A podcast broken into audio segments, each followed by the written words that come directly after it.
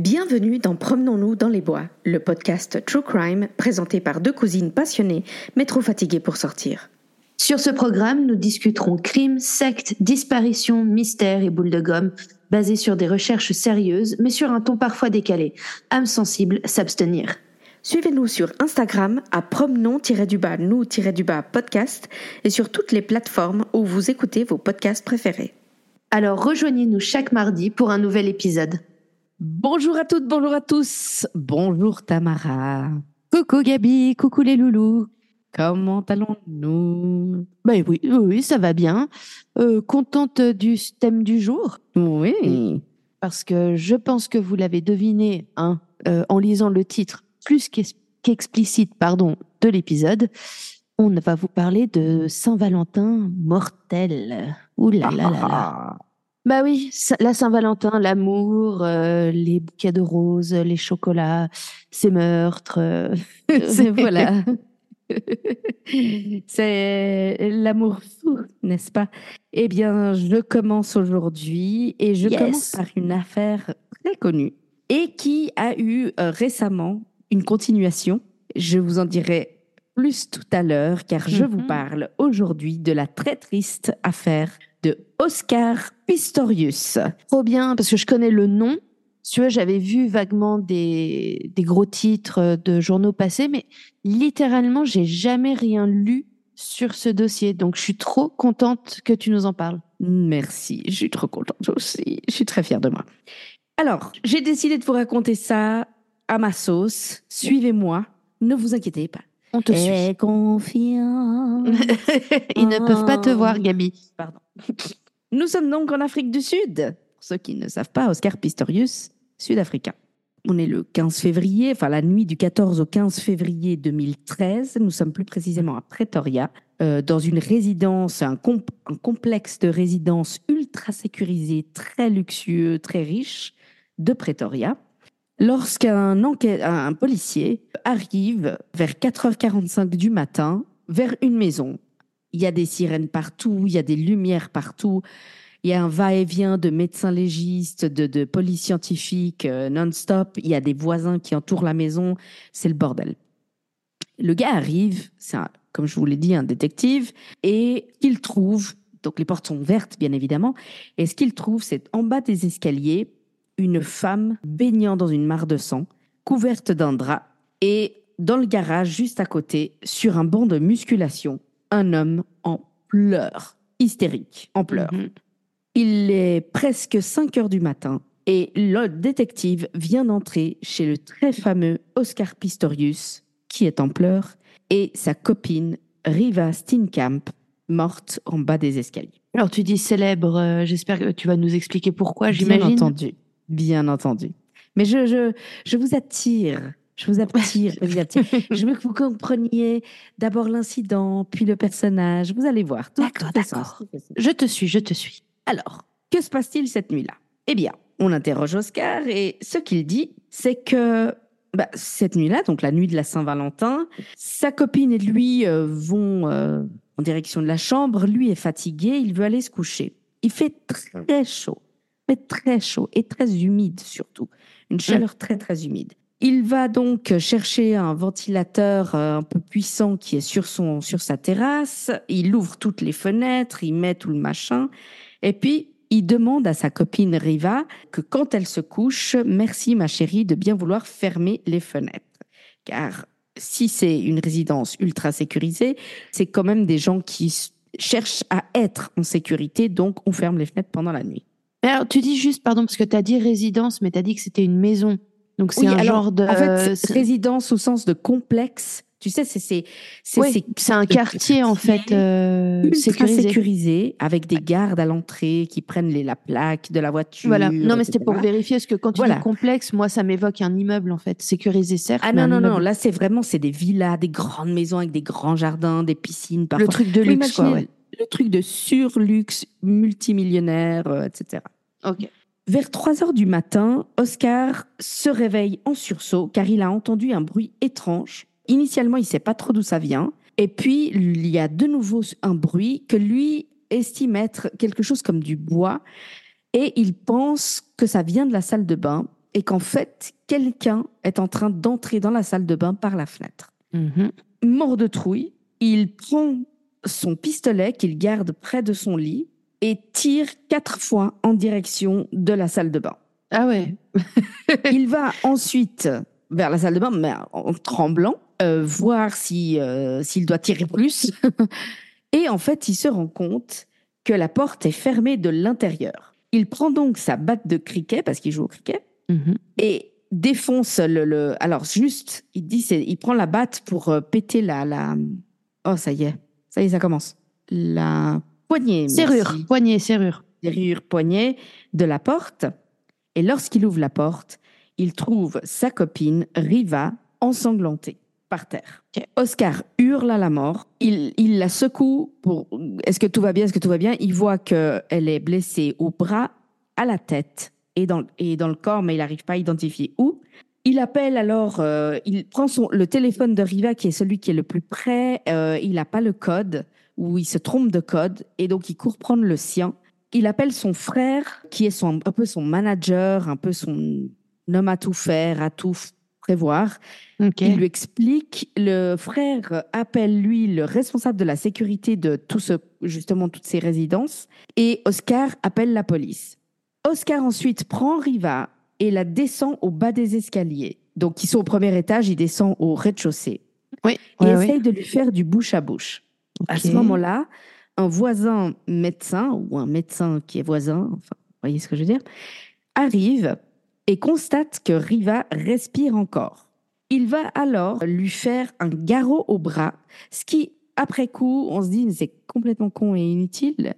Mais Ouais. sur le moment, pour une raison ou une autre, ce médecin se dit, ah bah tiens, je vais lui faire un garrot au bras.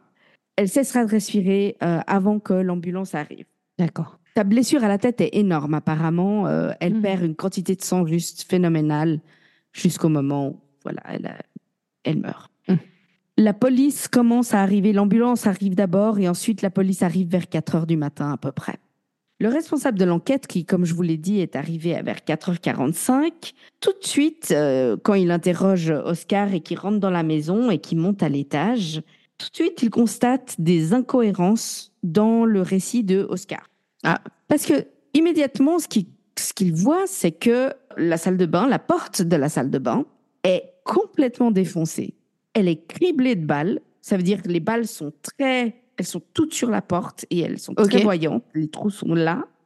C'est pas qu'il s'est loupé trois fois et, et que c'était un peu genre du, Ouais. il tirait dans n'importe quel sens. Non, non, il a bien tiré droit devant. D'accord, ouais. Clairement, il s'est tiré, quoi. En gros. Ok, ok.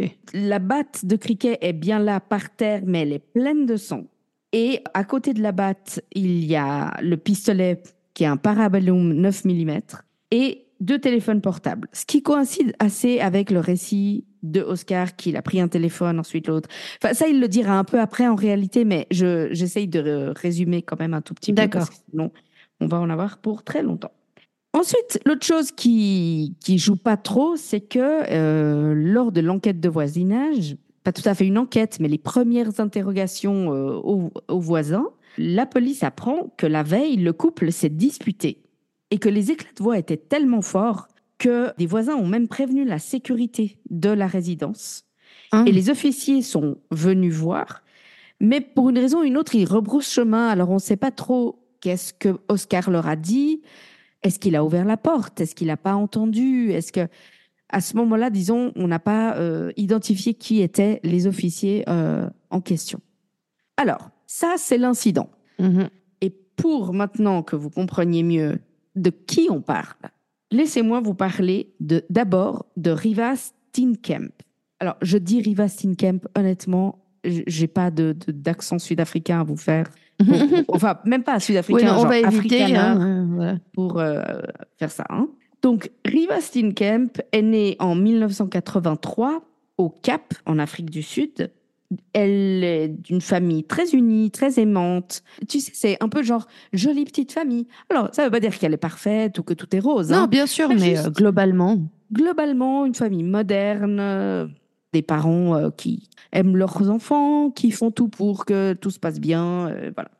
En 2005, elle obtient son diplôme en droit de l'université Nelson Mandela. Eh, Mais elle est blonde, elle est belle, elle est élancée, elle est sportive.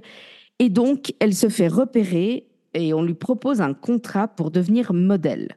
Ce qu'elle va accepter, elle va laisser de côté ses- sa potentielle carrière d'avocate et euh, va devenir modèle avec beaucoup, beaucoup de succès, pour être euh, honnête. hein. Vu que pas très longtemps après, en 2011, elle devient l'égérie pour la marque Avon. Ah ouais. Elle va faire des couvertures de les couvertures de magazines de mode, en veux-tu, en voilà, même des plus grands euh, trucs de mode. Enfin, tu sais, les photos importantes, genre les trucs de sport, les trucs Esquire et tout ça, machin. Ouais, mais donc euh, quand même un bon petit succès, effectivement. Et absolument. Elle est aussi euh, présentatrice à la télévision sur une chaîne qui s'appelle Fashion TV, enfin une- plutôt une émission. Je sais pas si c'est une chaîne ou une émission, mais euh. et c'est en octobre 2012, donc elle a à ce moment-là 29 ans, si je ne m'abuse, Mhm. que lors d'une soirée privée, elle rencontre Oscar Pistorius. Ils deviennent immédiatement, ah, parce que c'est c'est un peu, euh, c'est assez rapide entre eux, hein.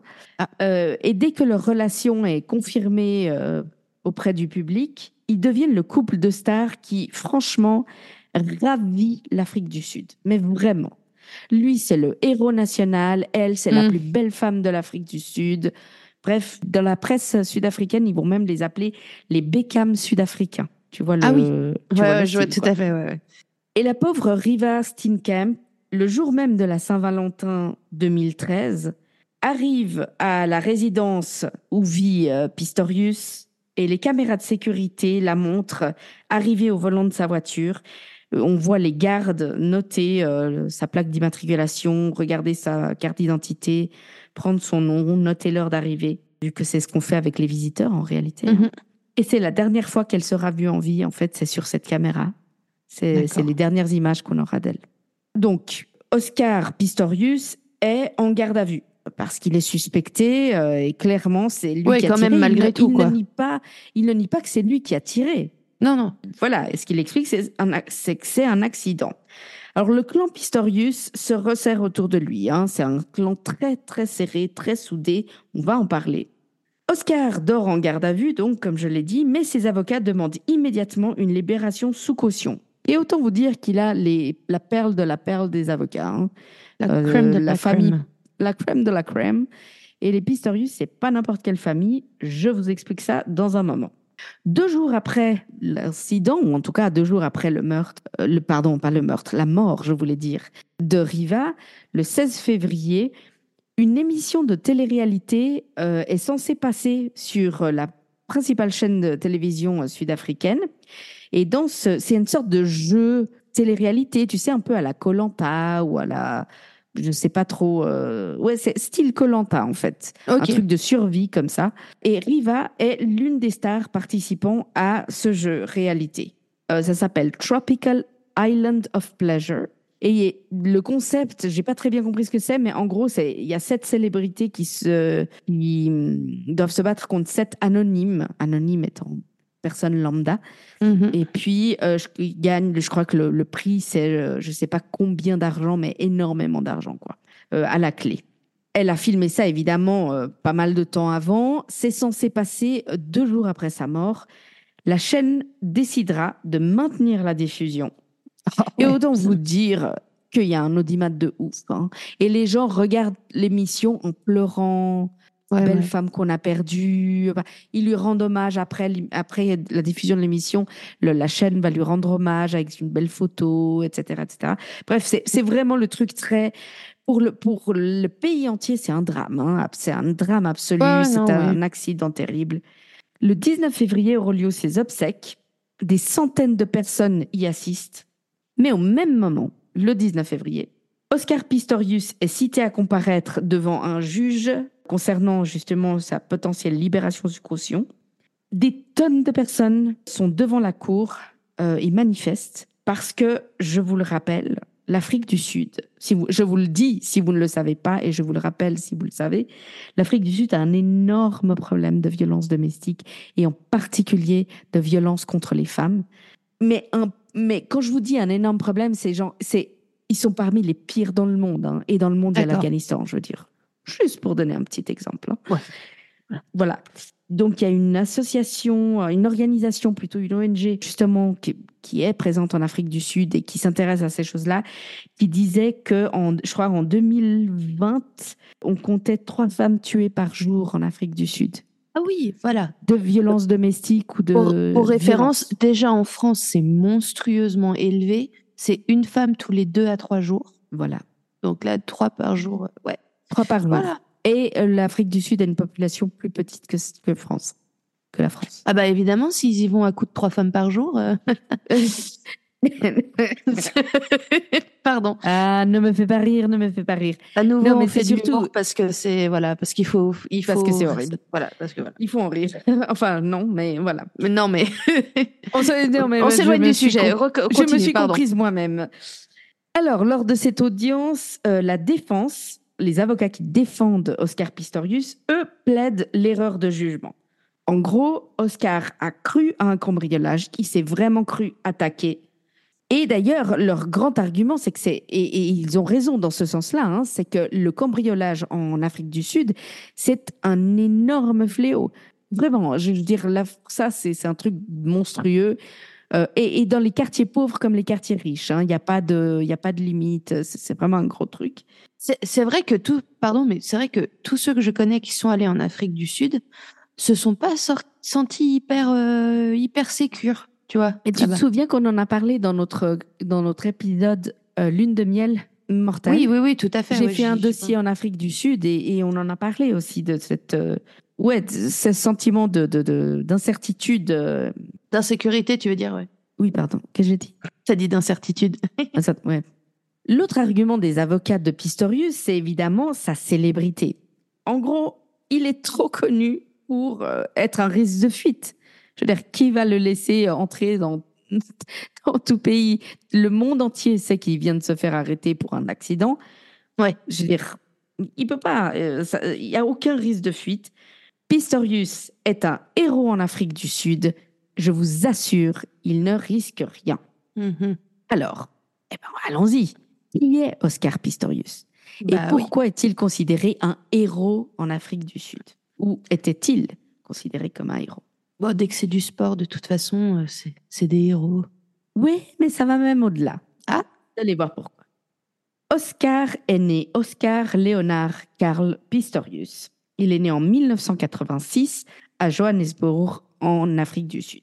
Alors, 1986, c'est vraiment les derniers petits restes de l'apartheid. D'accord. Euh, L'apartheid, ça, alors ça, ça se fait en étapes, hein, mais disons c'est 89, de, 90, 92.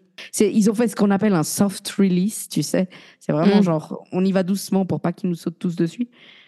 Il vient d'une famille afrikaner très aisée. Donc, les- afrikaners, pour ceux qui ne savent pas, c'est les blancs, Mhm.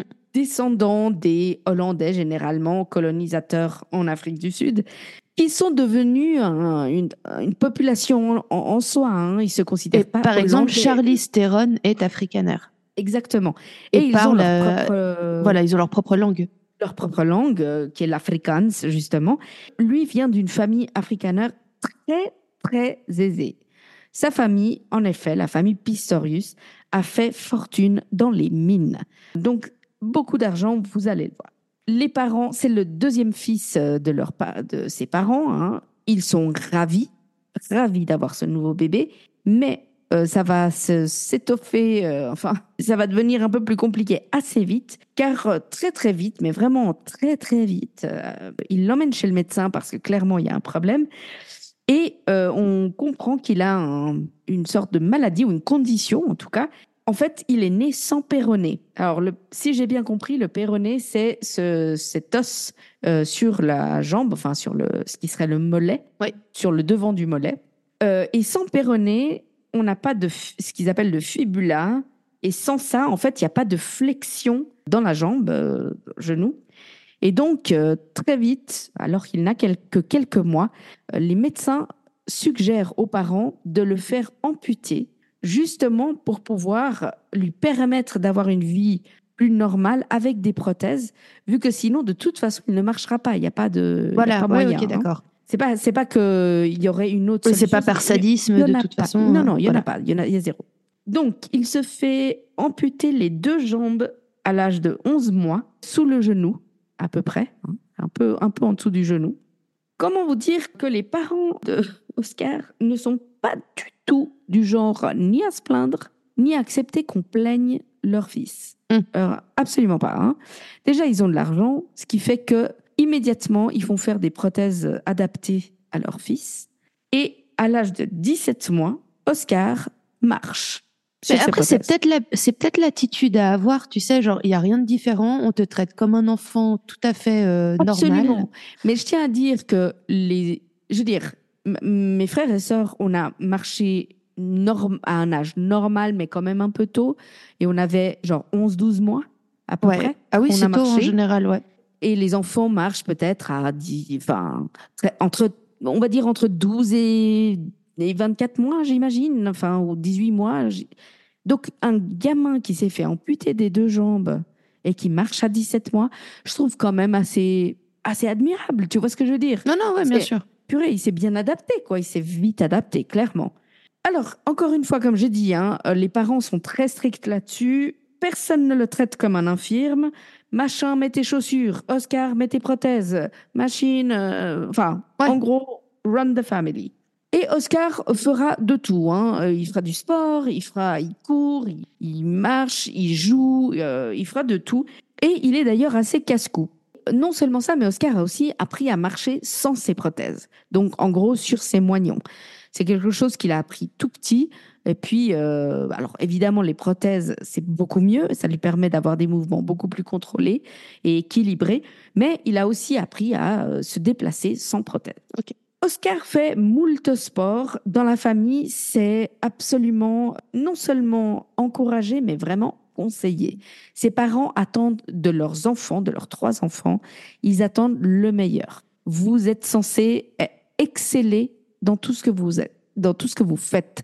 C'est ce qu'on attend de vous. Pression, pression. Pression, ouais. À la maison, notamment, il dira dans, dans une autobiographie, euh, il dira qu'il était interdit de dire je ne peux pas. C'était absolument interdit. Le petit Oscar fera donc du water polo, de la lutte gréco-romaine, du rugby, du tennis, du karting. Et le tout à l'aise, hein. mais à Mhm. l'aise blaise, vraiment. Euh, aucun problème. Malheureusement, ses parents divorcent lorsqu'il a 6 ans et Oscar reste vivre avec sa mère Sheila, qui continuera son éducation extrêmement stricte, bien qu'aimante, hein, je tiens à préciser quand même. Oscar aura plus vraiment de rapport avec son père, il le verra très très peu, il y aura pas vraiment une bonne entente. Je crois que le père n'aura, ne va pas vraiment montrer d'intérêt à, à le voir. Enfin, je dis ça, mais c'est basé sur ce que j'ai lu, donc peut-être je veux pas trop non Oui. plus trop préjuger. Oscar grandit normalement, euh, tout ce qu'il y a de plus normal, jusqu'en 2002, où c'est le drame. Sheila, qui a 43 ans à ce moment-là, meurt à la suite d'une erreur médicale pendant une opération. Ah, bah, ouais, merde, Alors, dévastateur pour la famille, hein, vraiment. J'imagine. Oscar a 15 ans, son grand frère en a 17 et sa petite sœur en a 12. La petite sœur ira vivre chez une tante et Oscar et son grand frère vont vivre chez leur oncle Arnold. Oscar est dévasté. Je- tout le monde, euh, tous les, les trois enfants sont vraiment beaucoup, beaucoup de mal à accepter la mort de leur mère, mais Oscar est particulièrement affecté. Finalement, le sport restera toujours sa bouée de sauvetage. D'accord. Un an plus tard, il a un accident de rugby où il se pète le genou. Ouch. Et son médecin, qui est médecin sportif, hein, lui recommande, une fois évidemment, une fois que ça, ça a guéri et tout, de faire du jogging. Euh, et il le lui recommande comme un moyen de rééducation physique, tu sais, de, de, pour, euh, pour que son genou euh, se redéveloppe bien. Ok. Sauf que, évidemment, Oscar, c'est comme tout. hein. Il est incapable de faire ça normalement. Et Mhm. immédiatement, il se lance dans l'athlétisme. Et là, ça devient, je veux dire, il se lance dans l'athlétisme, mais vraiment dans l'idée, rien ne m'arrête et je vais être le meilleur du monde. En 2004, donc en 2004, il a 17 ans, hein, il rencontre, enfin son médecin et son entraîneur lui font rencontrer un prothésiste qui lui conçoit des prothèses spéciales, des prothèses en en carbone, pardon, Mm. euh, spécialement conçu pour lui. Entre parenthèses, ce prothésiste va devenir ensuite, et c'est et c'est tellement un, un pro et un génie qu'il est aujourd'hui le prothésiste officiel du comité paralympique euh, des États-Unis, je crois, ou un truc comme ça, de la fédération paralympique des États-Unis. Alors, attention, hein, les prothèses en carbone qu'il a, qui sont des sortes de lames, ouais, je vois tout à fait ce que c'est. voilà, elles coûtent plus de 20 000 euros, donc c'est pas non plus. Hein, on peut Oui, pas, la euh, ne peut pas avoir venu. ça qui exactement qui veut. Entendons-nous bien, les débuts sont très laborieux, mais vraiment très laborieux. Il a du mal à s'habituer à courir avec, il a du mal surtout dans les virages. C'est- ça met du temps. hein. Toutefois, il s'entraîne tellement bien qu'aux JO paralympiques d'Athènes de 2004, il prend la troisième place aux 100 mètres et la première place aux 200 mètres et il bat même le record du monde en 200 mètres. Il va petit à petit, et là je, je vais passer sur tous les trucs, les championnats, les machins, les trucs, parce que ça n'arrête pas. hein. Mais à ce moment-là, lui, il court le 100 mètres, le 200 mètres, le 400 mètres et le 4 x 100 en relais, ou 4 x 400, je sais plus maintenant, mais bon. Et sur tous, il bat des records. Sur tous. Ça devient un truc incroyable, il devient de plus en plus connu. Et en 2005, il va même courir au un championnat africain avec les valides, donc avec les coureurs valides, qui Ah donc ouais. pas les pas les. euh, Pas les personnes en situation de handicap. merci beaucoup. On parle de lui partout et il va même être surnommé Blade Runner en référence Ah bah oui. à- au fameux film de Ridley. Mais pour lui, à ce moment-là, il a un nouvel objectif et c'est de participer aux Jeux Olympiques valides, donc pas aux Paralympiques, aux Jeux Olympiques. Mhm. Il est tellement bon et il gagne tellement de médailles que il est demandé de partout. Magazine, photoshoot, il a des sponsorships de partout. Il va même participer à cette émission euh, Dancing with the Stars, Dance with the Stars, Ah oui. s'appelle? Euh, Danse- ça, Danse avec les with the- stars. Danse avec les stars, ouais. Danse avec les stars, mais en Italie, la version italienne. Et il va devenir l'égérie euh, pour un parfum spécifique de Thierry Mugler. Bref, il se fait son fric, euh, on se l'arrache. hein. Mais ça va pas être accepté par tout le monde. En 2007, l'IAAF, qui est la fédération euh, sportive euh, africaine, va rendre un rapport qui dit qu'en fait, ces prothèses lui donnent un avantage sur les athlètes valides.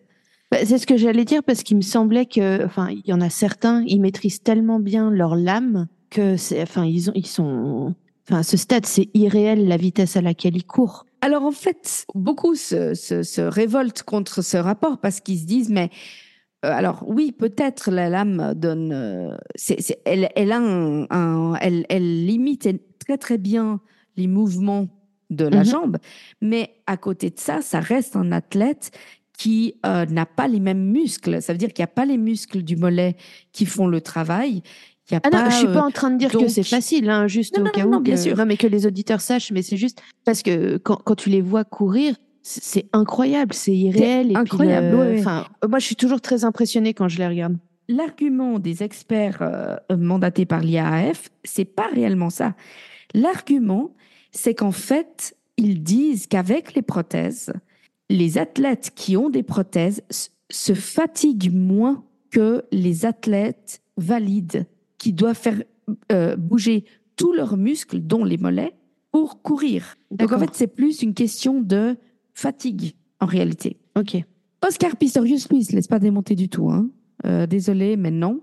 Il va faire recours au TAS, qu'on connaît bien, euh, Tamara et moi, le tribunal arbitral Ah oui. du sport, où il va faire une, il va demander à de d'autres experts de faire une contre-expertise, et le TAS lui donne raison. On dit non, non, bah désolé, non, il a raison, ça lui donne pas d'avantage, donc il peut courir avec les valides.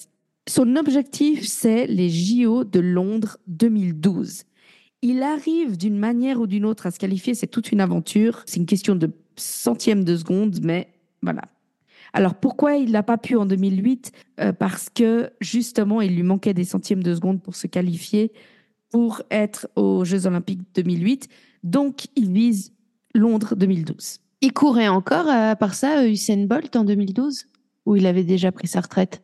Ah ben non, il a pris sa retraite beaucoup plus tard, Usain Bolt. Non, mais pour ça, parce que du coup, euh, ils, ont, ils ont eu l'occasion de courir ensemble. Tu sais que je sais pas. Parce que je me demande que si Usain était- Bolt était déjà au 2000, euh, à Londres 2012. J'imagine que oui. Hein. Comment ça déjà? Oui, évidemment. Oui, il a pris sa retraite depuis six ans ou plus déjà au moins. Il faudrait que je regarde. Je t'avoue que j'ai pas, j'ai pas vérifié ce détail. je mais suis sur le... J'enquête. Je google. Vas-y, je t'écoute. Il va donc participer aux Jeux Olympiques de Londres 2012, donc je valide. hein. Et pour sa course de 100 mètres, il termine en deuxième place, ce qui le qualifie à la, aux demi-finales. Il perd euh, aux demi-finales, hein, il est pas du tout, il est complètement éjecté du podium, mais tant pis, car tout le monde parle de lui. C'est le, le, le héros, c'est le, c'est l'athlète qui n'a pas de jambes et qui court avec des gars qui ont des jambes, qui ont tout ce qu'il faut pour aller plus vite. Euh, juste pour l'info, Oui. Usain Bolt a évidemment gagné en 2012 parce que bah, là où Usain Bolt passe, tout le monde trépasse. Et Exact. euh, je, en revanche, je n'arrive pas à voir s'ils ont eu l'occasion de, de courir sur la même piste, mais euh, voilà, ils y étaient les deux. Voilà. Et donc, le, le monde entier parle de lui. hein. Euh, même s'il n'a pas eu de, de médaille euh, aux Jeux de Londres 2012, je veux dire, ou en tout cas pas pour ce qu'il voulait, le monde entier parle de lui. Et finalement, c'est presque mieux que d'avoir une médaille pour lui. D'où le fait que c'est un héros en Afrique du Sud. Je reviens sur notre audience pour une libération sous caution. Oui. Je fais du va-et-vient temporel. Ne vous inquiétez pas, suivez-moi. Ayez confiance. Il est bien évident que le juge suit les arguments de la défense et Oscar Pistorius est libéré contre une caution de 1 million de rand, ce qui était équivalent à ce moment-là à 50 000 euros. Ce qui a beaucoup aidé, c'est que la veille de l'audience, l'enquêteur principal du dossier a été dessaisi de l'affaire parce qu'apparemment on aurait découvert qu'il était accusé de sept tentatives de meurtre lors de diverses arrestations. Je précise quand même que le bonhomme euh, s'est défendu en disant que ça avait été un montage du clan Pistorius. Donc, je ne donnerai pas mon avis là-dessus parce que je t'avoue que je sais quelles sont les tensions raciales en Afrique du Sud. Mhm, mhm. Et donc là, je ne vais pas rentrer là-dedans, mais voilà, pour, euh, pour que vous sachiez. Donc ça, évidemment, ça a beaucoup joué en la faveur de Pistorius. hein. Ces conditions de libération sous caution, c'est évidemment de payer une caution, mais c'est également l'interdiction de se rendre à son domicile, qui est donc le lieu du crime, interdiction de rencontrer des témoins, interdiction de consommer de l'alcool. Il doit restituer son passeport, il doit restituer toutes les armes en sa possession, qu'il en soit ou non propriétaire, d'ailleurs. Ok. Donc en sa possession, donc qu'il a, mais même si euh, c'est à son frère, par exemple, il doit les rendre. Et il doit pointer deux fois par semaine au commissariat de police.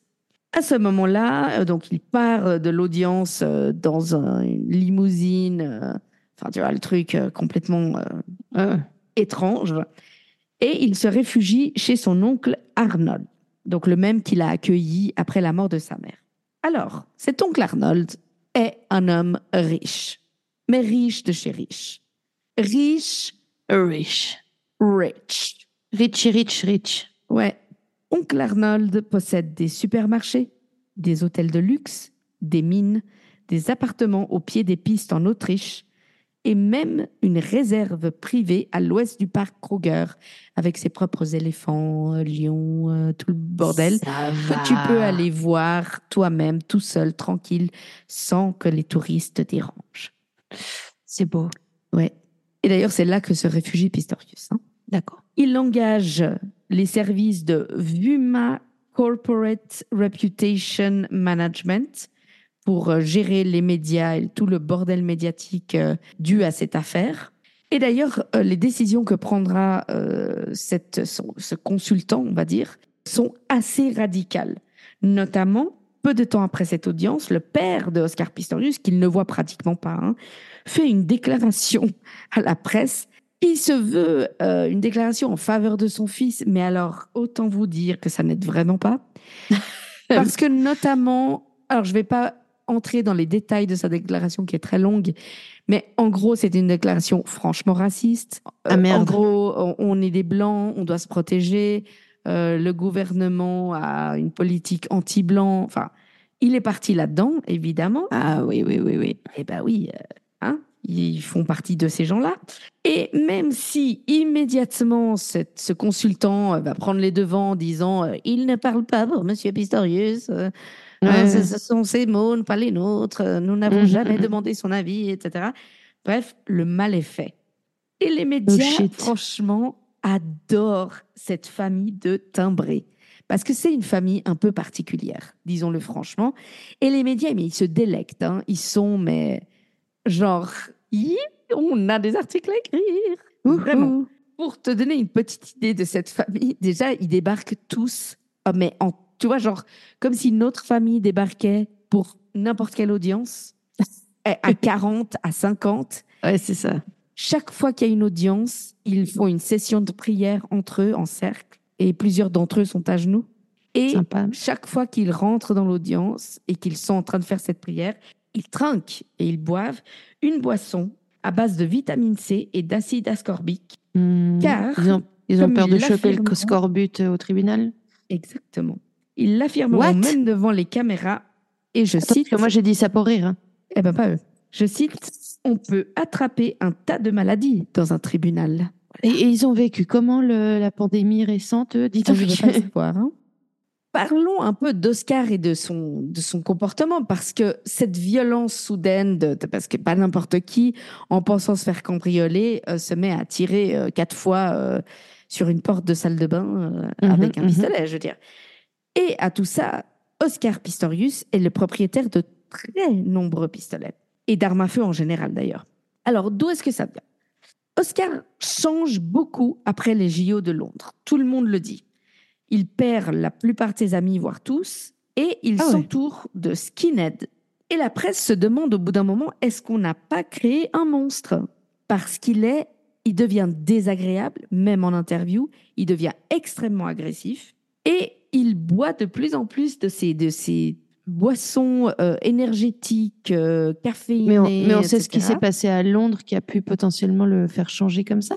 Alors en fait, de ce qui est euh, clair, c'est que ça a commencé avant Londres, bien évidemment. Ouais. Déjà, beaucoup de gens et, qui le connaissent depuis longtemps décrivent Oscar comme quelqu'un très imbu de lui-même. Il a été élevé comme tu peux tout, tu peux Oui. tout réussir. Mais il est passé, lui, de je peux tout réussir à je réussis mieux que d'autres. Hein? Donc, c'est quelqu'un qui a toujours pensé beaucoup de lui-même, qui a toujours, s'est toujours imaginé supérieur. En même temps, c'est l'éducation qu'il a reçue. Et je rappelle encore, là, il y a aussi un sujet racial qui entre en jeu, hein, qu'on soit très très clair. Oui, oui, oui. Il euh, vient une d'une famille euh, qui clairement s'imagine, enfin, qui se positionne politiquement et, et racialement d'une certaine manière. Mais surtout, après avoir battu tous ses records et su- surtout après avoir couru aux Jeux Olympiques, Bon, Je peux comprendre. Je peux comprendre dans une certaine mesure que tu es un peu la grosse tête. bien- bien sûr, À ce, à ce sta- je dis pas que c'est excusable ou que je, je, je condamne son attitude, Alors, bien évidemment, mais grosse tête, tu peux, tu peux comprendre quand même. Après, Ah, désagréable, complètement. non, c'est pas. Voilà. Mais grosse tête, je, je veux bien que le gars, il soit dans un miroir et il se fait des petits bisous, quoi. On est d'accord. Et je m'en ferai plusieurs, d'ailleurs. Mais je m'écrirai des mots doux sur le miroir, tu sais. Oh, que tu es belle. Oh, que tu es belle. Mais il semblerait que lui, ça aille plus loin. C'est-à-dire que c'est une arrogance, on me doit tout. Il est de plus en plus insomniaque et de plus en plus paranoïaque. Et il y a des débordements dans tous les sens. Donc physiques, comportementaux, mais aussi financiers. Tout à coup, il s'achète une bagnole à plus de 200 000 balles, comme ça, juste parce que euh, Mhm. il s'achète des flingues de, de, de grande valeur, parce que, voilà, parce que je peux, parce que je Mhm. veux. Tu sais, c'est vachement le parce que je veux.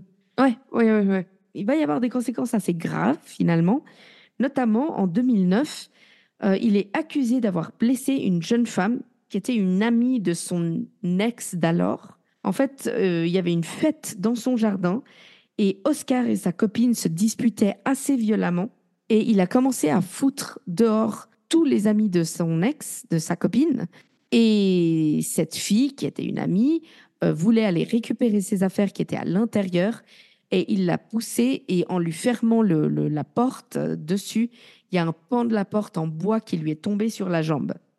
Alors, euh, attends, j'essaie de visualiser. non, mais c'est parce que c'est des, des trucs de sécurité où tu as des sortes de planches en bois qui viennent euh, s'ajouter aux portes. Et apparemment, c'est un truc qu'il avait mis contre un- une sorte de barrière extérieure. Et ça, Mm. c'est, il a tapé tellement fort plusieurs fois pour rejeter les gens que le machin s'est décloué et est tombé sur la jambe de la femme. Elle euh, portera plainte pour euh, blessure, pour ses frais médicaux, mais lui décide de porter plainte contre elle pour dommages subis et pour qu'elle lui répare sa porte. Voilà. Euh, évidemment, il perdra. Il y aura plein d'incidents de ce style. Euh, notamment, il est dans une voiture avec des amis et il a un flingue qu'il est en train de montrer à tous ses potes. Ils sont arrêtés par la police et le flic lui dit Non, mais vous avez une arme chargée dans votre main dans une voiture. Vous êtes Mhm. malade, vous faites quoi? Et le flic prend l'arme et Oscar part dans une colère noire en lui disant qu'il n'a pas le droit de lui toucher son arme, que c'est à lui qu'il la lâche, espèce de porc, espèce de vieux con, nanana. Ah voilà. Oui, oui, non, il part dans des trucs assez. Il est un peu soupolé, effectivement, hein, le, le Dans Oscar. les hein. salles de sport, euh, souvent les, les gens s'éloignent de lui parce qu'il part dans des colères euh, vraiment affreuses. Un mois avant l'incident, donc en janvier 2013, il va même provoquer accidentellement hein, un incendie dans un restaurant parce que en jouant avec une arme à feu, il tire sans faire exprès. Et d'ailleurs, il tire à très peu de centimètres, voire de millimètres de la jambe de son ami, d'un ami qui était en face de lui. Donc, franchement dangereux. En, comment tu dis En tirant, le- il y a eu une petite, euh, une petite étincelle qui s'est faite et ça a foutu le feu à, à la nappe, en fait, bêtement. Ah oui, d'accord. Oscar a vraiment un historique d'être un mec difficile avec ses copines quand il est en couple. Et ce sera pas différent avec Riva Steenkamp. En, en quoi est-ce qu'il est difficile du coup? Est-ce qu'il est jaloux ou il très chouine jaloux. beaucoup? Très possessif, il veut beaucoup contrôler, très très contrôlant. Et puis, il a aucun problème à être, à, à se disputer en public en fait. Donc, il Ah. crie sur elle en public, il se dispute, il les fait quitter des lieux. Ils sont par exemple très très peu de jours d'ailleurs avant le- le- l'incident. hein. Ils sont à un mariage, je crois, et il accuse, il commence à accuser Riva de se laisser, d'être en train de flirter avec l'un des invités. Et il hurle, il fait un scandale pas possible, et il la force à partir de l'événement alors que c'est une amie euh, qui se marie, quoi. Enfin, bref, que des Alors, trucs comme euh, ça. Mesdames euh, et même messieurs, hein, je veux dire, si votre conjoint vous fait subir de telles choses, ce n'est pas de l'amour. Non, ce n'est pas de l'amour, même s'il dit que c'est de l'amour. Ce n'est pas de l'amour. Cherchez des, si vous n'avez pas malheureusement peut-être de famille ou d'amis qui peuvent vous aider, cherchez des ressources autour de vous pour euh, personnes, euh, euh, comment dire, euh, en situation de dangereuse de couple. Mais je vous promets, ce n'est pas de l'amour. Riva, plusieurs fois, va lui écrire des messages, des SMS après de grosses disputes, notamment le 27 janvier 2013. Elle lui écrira un message disant qu'elle a peur de lui, que pourquoi il se comporte comme ça, qu'elle l'aime, mais qu'elle sait, elle sait jamais ce qu'elle peut dire ou pas et comment lui Alors, va réagir. C'est horrible, la Idem, pauvre. euh, un peu plus tard, le 8 février, donc on parle de juste quelques jours avant. hein. Mhm. Donc, la police, évidemment, découvre tout ça au fur et à mesure de leur enquête. Et on pourrait croire qu'en attendant son procès, Oscar, euh, il se fait discret, tu vois. Il est enfermé quelque part chez son oncle et puis discretos. Pas du tout.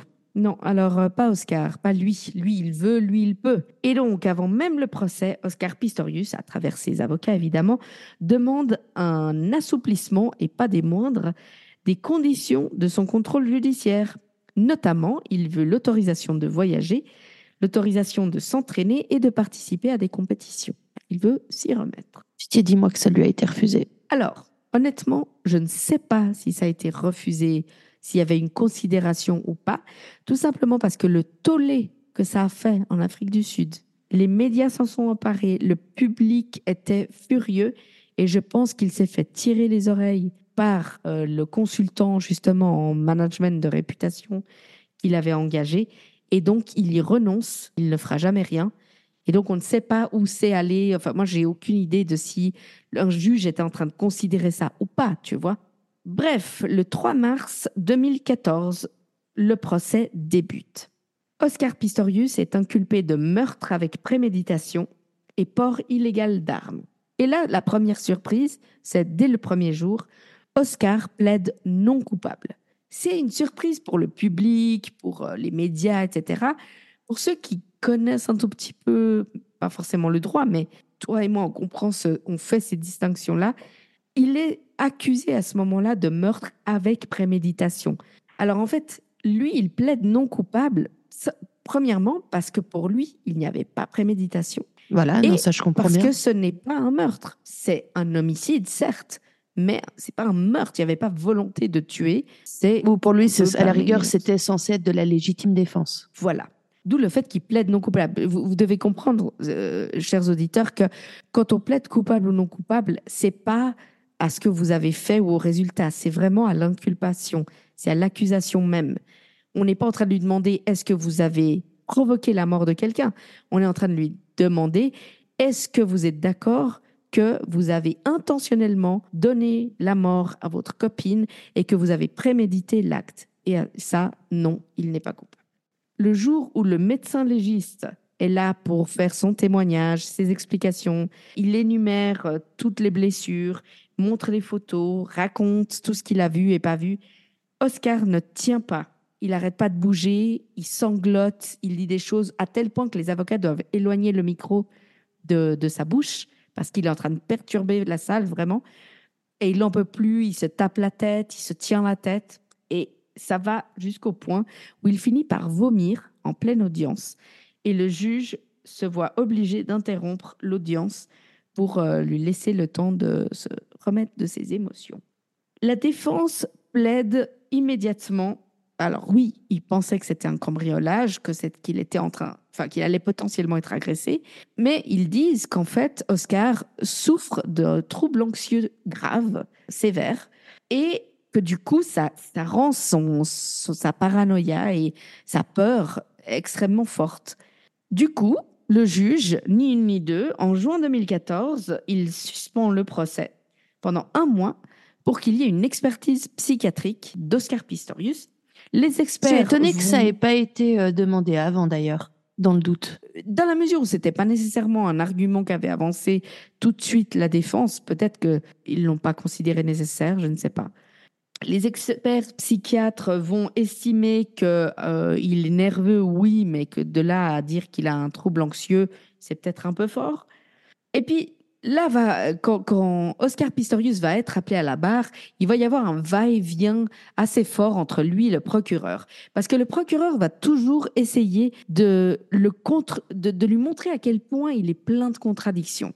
Par exemple, Oscar va dire à quel point il est mort de trouille, il se sent pas en sécurité et, il a peur et, euh, tout le monde veut l'attaquer. Vous comprenez pas, j'ai de l'argent.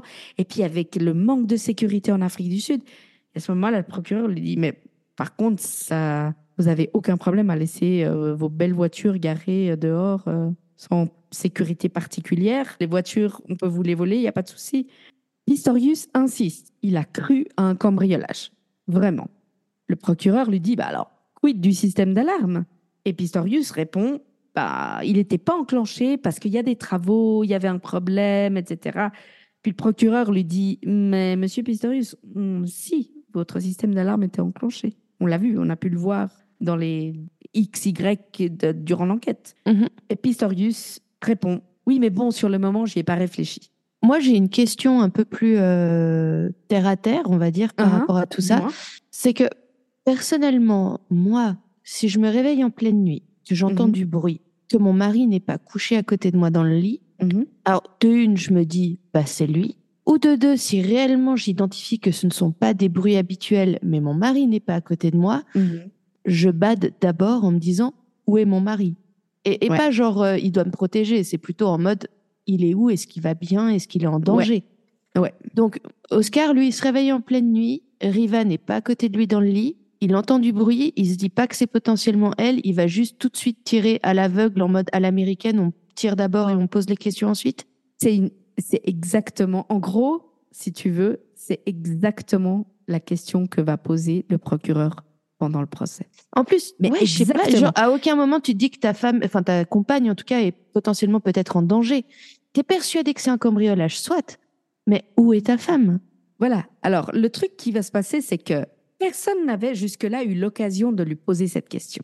Hmm. Et parce que les, les enquêteurs qui lui, qui lui posent la question de comment ça s'est passé et tout, sur le moment, il est effondré, Riva est morte, il l'a tué, c'est horrible, il est coupable, il se sent coupable, etc., etc. Souvent, il disait, je me rappelle plus, attendez, conf- je sais plus ce qui s'est passé, je sais plus ce qui s'est passé. Et là, voilà, c'est le temps a passé, ça fait plus d'un an, etc. Et donc, à ce moment-là, le procureur lui demande, effectivement, mais où était Riva? Mhm. à tout ça Où est-ce que vous avez cru qu'elle était éventuellement? Oui, à la rigueur. et lui dit initialement qu'il s'est pas rendu compte qu'elle n'était pas dans le lit. What? Qu'il s'est levé et il s'est pas rendu compte. Il avait tellement peur. Il a juste fait comme ça avec les bras. Il a trouvé son pistolet. Il s'est retourné. Il y a eu un autre bruit dans la salle de bain et il a tiré. Ensuite, le procureur. J'y crois absolument pas, hein, juste Ouais. au passage. Alors attends. Ensuite, le procureur lui dit donc vous, vous vous dites pas, elle va se réveiller en sursaut en entendant un tir. Vous vous dites pas, Riva, tout va bien, ou Riva, euh, va appeler la police, ou quelque chose comme ça. Mhm. Vous tirez d'abord. Et à ce moment-là, Pistorius dit ah non non non, mais en fait, j'ai appelé Riva. Et le procureur dit Mais quand euh, Avant ou après avoir non. tiré puis, non, non, avant. Et puis, le procureur dit Mais si vous saviez qu'elle était couchée, pourquoi vous l'appelez? Enfin, vous l'appelez comment? Ça veut dire quoi, appeler Riva? Si vous êtes à côté, Ouais. vous, vous lui tapez le bras, vous faites quelque chose. Ou genre, il se place devant la salle Voilà. de bain dont la porte Et est donc, fermée, il appelle Après, il a Riva et il refusé tire de dans la porte. répondre. Il a refusé de répondre, etc. C'était très confus. Mais en fait, c'est exactement ça. Ça veut dire que le procureur, pendant le procès, et là, je suis un peu en train de, entre guillemets, mélanger tous les procès parce qu'il y en a eu plusieurs, et les procès Ah. en appel, etc. Mais en gros, ça va être le truc. Ça va être le procureur qui dit, mais expliquez-moi dans quelle logique, dans quelle logique vous protégez pas d'abord votre femme? Et c'est même pas une question masculine de protéger, c'est putain, viens m'aider, t'es où? T'es où? Non, mais juste tu la réveilles en te levant, tu la réveilles, appelle la police, je crois qu'il y a quelqu'un. Tu prends, à la rigueur, tu prends ton arme, tu vas tirer dans la salle de bain, mais tu as réveillé la personne à côté de toi et tu lui dis appelle la police, je crois qu'il y a quelqu'un. Oui, voilà. Et Pistorius, lui, son grand argument, et l'argument de ses avocats, c'est j'avais tellement peur que j'ai même pas réfléchi. Je, je- je suis juste, j'ai juste réagi. En gros, c'est son argument. J'ai juste réagi. Voilà, c'est tout. Mais Personne n'est dupe, Oscar. je reviendrai à ça. En septembre 2014, la décision du juge tombe. Il est considéré non coupable de meurtre avec préméditation, mais coupable d'homicide involontaire, par négligence. Et il sera condamné à 5 ans de prison. Ah ouais, c'est ferme. ouais, mais c'est hyper gentil. Alors, attends. Il y a énormément de choses qui se passent juridiquement à ce moment-là. C'est le procureur qui fait appel de la décision ou Je, c'est je vais, je vais résumer.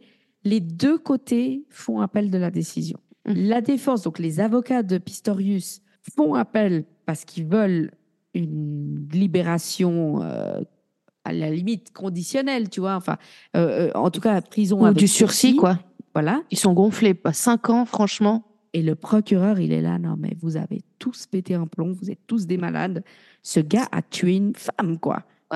Et personne n'y croit à son excuse à la mort moelle là. Le problème, c'est ça, c'est que le pays est très divisé. hein. Je ne l'ai pas dit, mais ça va même à un, à un niveau politique euh, où il y a vraiment un gros, gros problème parce que c'est, ça devient presque un peu la communauté blanche contre la communauté noire. Enfin, alors qu'aucun des deux n'est noir. Mais je veux dire, c'est très. euh, Ouais. Tu vois, c'est- en gros, c'est. Bref. Bon, bah, moi, je suis blanche et je le dis, je j'y crois pas du tout à son truc. Je précise une chose, c'est que j'ai découvert ça en, en- en faisant les recherches pour ce dossier. En Afrique du Sud, il semblerait que si tu veux faire appel, tu dois demander l'autorisation pour faire appel. Ça veut dire que tu dois t'adresser à la cour, au tribunal qui vient de juger, qui vient de décider, pour dire que tu voudrais faire appel et pour qu'elle t'autorise. Et pour cela, Ça n'a pas l'air très viable, cette affaire. alors, mais c'est pas, si je comprends bien, c'est pas le même juge. C'est Oui, comme encore si tu heureux, ouais. Parce que sinon, euh, si tu faisais une demande auprès du même tribunal, mais c'est après, alors ceci dit, je peux comprendre parce que dans le sens où si ta demande est raisonnablement motivée, il y a matière à dépenser l'argent des contribuables dans un nouveau, un, un nouveau procès. En fait, c'est vraiment ça. Donc, en fait, ce que le tribunal va décider, c'est est-ce que tu as, est-ce que en soi c'est recevable? Est-ce que Oui. tu as les arguments qui font que ton appel va être au moins considéré Et est-ce que tu as des possibilités qu'on- qu'effectivement, alors pas forcément que tu gagnes, hein, il ne s'agit pas de ça, Mais en tu as un argument à défendre. que tu as un et puis il y a argument à défendre. Il y, a, il y a aussi, vous le saurez, chers auditeurs, il y a un, un droit inaliénable en général, enfin, pas dans tous les pays, bien entendu, mais dans l'immense majorité des pays, c'est le droit d'être entendu. Donc, si on estime que vous n'avez pas eu l'occasion suffisante de, de, comment dire, de présenter vos arguments ou qu'on vous a empêché de parler, etc., c'est normalement une raison suffisante pour euh, faire appel ou demander à ce qu'il y ait une révision d'un jugement. Voilà. Donc, les deux côtés font appel aux tribunaux. Et là, il va se passer un truc vraiment génial. C'est que le juge qui va considérer cette nouvelle demande d'appel, donc, donc c'est pas encore, on n'est pas encore en appel. C'est Ah, vraiment. ils J'ai juste une autre question, pardon. Quand, euh, vu qu'il fait appel, il reste en liberté ou il Non. est déjà incarcéré? Non, il est incarcéré parce que la sentence est, elle est exécutable Applicable, oui, Oui, d'accord. oui, oui. Non, non, mais c'était pour être sûr, tu vois. Oui, oui, bien sûr. Le juge qui va euh, lire tout ça, lui, il va dire un truc, et je trouve génial, c'est qu'il dit que oui, il y a matière à faire appel pour une raison toute simple. C'est pas une question de est-ce que la sentence était trop faible, trop dure ou trop quoi? C'est qu'en fait, lui, il estime que l'autre juge n'a pas tenu compte d'un concept qui, je crois, n'existe pas chez nous. Et je ne sais pas si. Apparemment, il n'existe pas aux États-Unis non plus au vu d'un, d'un podcast que j'ai entendu euh, américain. Et c'est un truc, alors j'ai pas très bien compris le nom en, en latin, mais c'est quelque chose comme dolus eventualis, un truc comme ça. En fait, c'est le concept que, j'essaye de paraphraser ce que dit le juge, hein. c'est, l'idée que Pistorius savait qu'en tirant de cette manière, la personne de l'autre côté de la porte allait être tuée. C'est ce que je disais tout à l'heure, Voilà. c'est que dans tous les cas, il allait tuer quelqu'un, que ce soit un cambrioleur ou riverain. Exactement. Et le juge Donc il y a quand même l'intention de tuer pour moi, Que quelle que soit la personne Exactement? derrière. Et donc, lui, il dit que ce soit un cambrioleur ou sa copine, qu'il sache qui est derrière la porte ou non, il y a une intention de tuer et il y a la notion, il y a la, la, la connaissance de Pistorius et la conscience que son acte va générer une mort, va provoquer la mort de quelqu'un. La, Par la conscience que la conséquence de ton Voilà. action va entraîner le décès de quelqu'un. Par conséquent, il va même plus loin. Il dit par conséquent, il y a un argument et le juge, donc ça va en appel, et le juge en cours d'appel, du coup, requalifie les faits en meurtre. Ouais. Voilà. Le- la cour d'appel requalifie les faits en meurtre en décembre 2015 et autorise un nouveau procès en appel donc en 2016.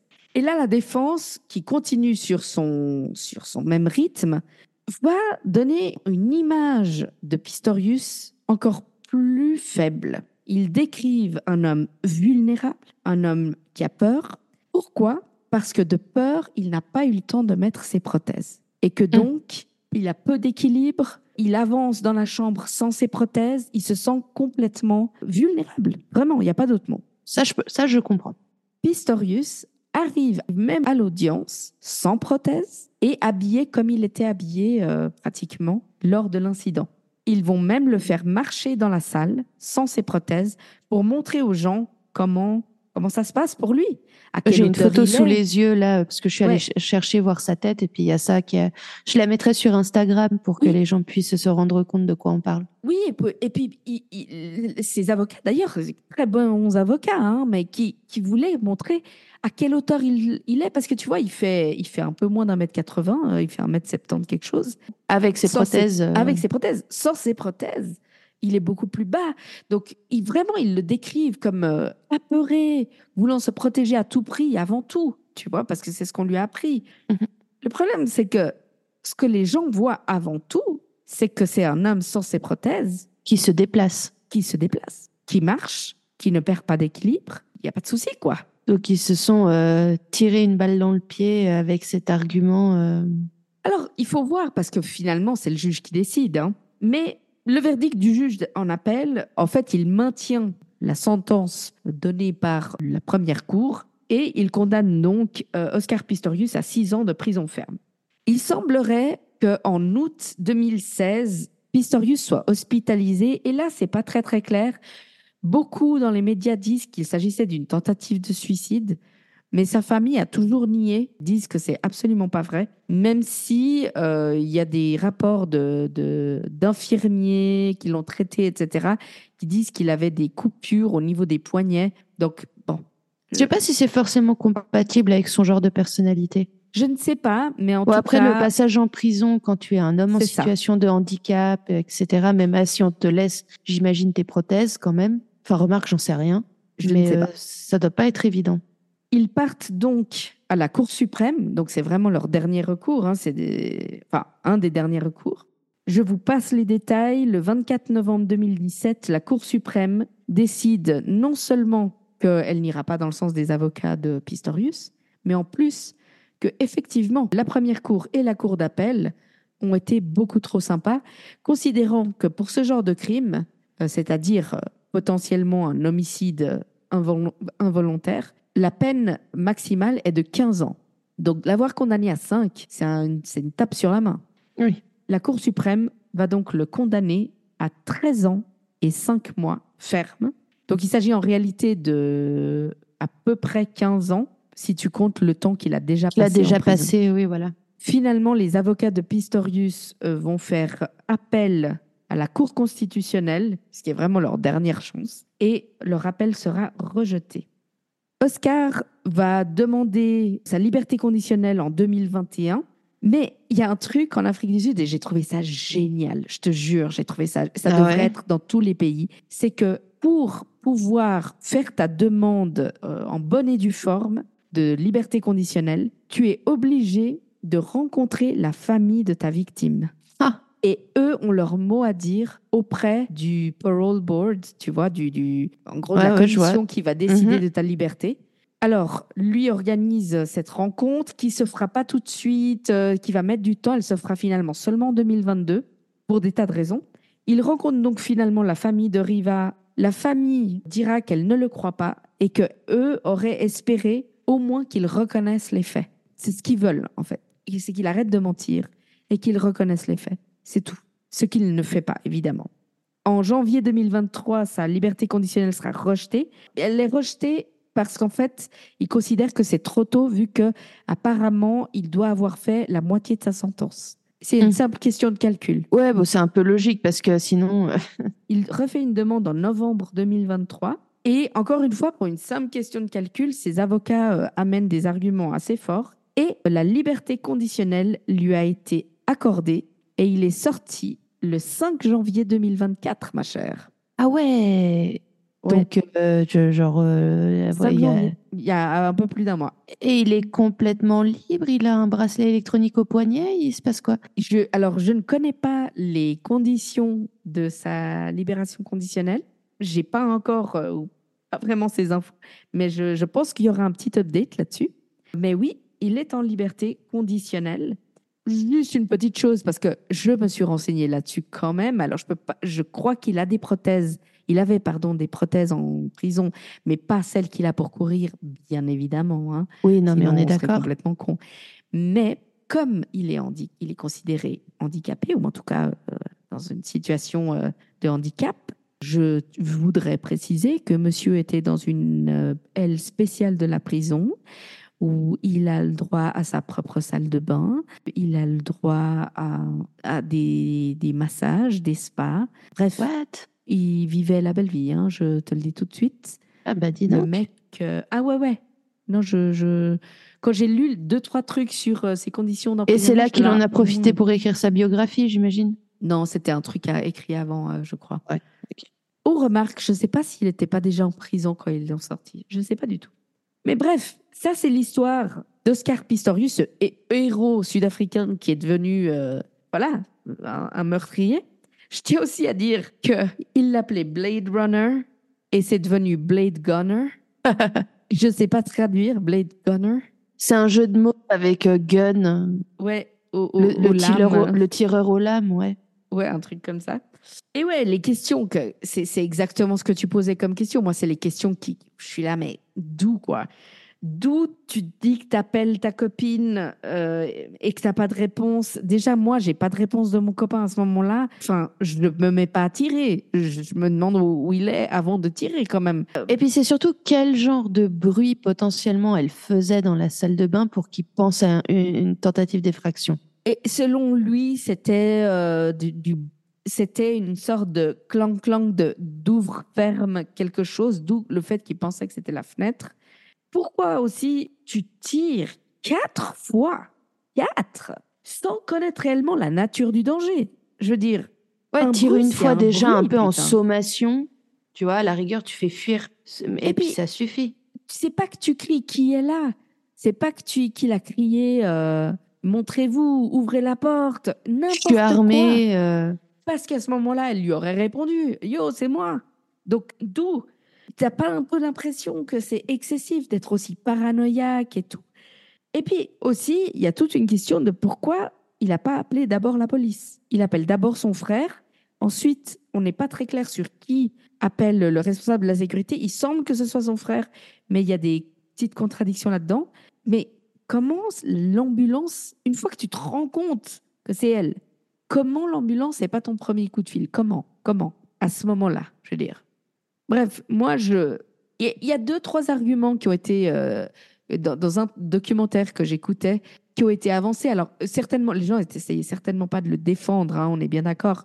Mais où je me suis dit quand même, c'est vrai que on dit tout ça, toi et moi, on raconte ces histoires, on parle de ça en tant que personne valide, tu vois, en tant Oui, que sûr. personne qui ne souffre pas de handicap.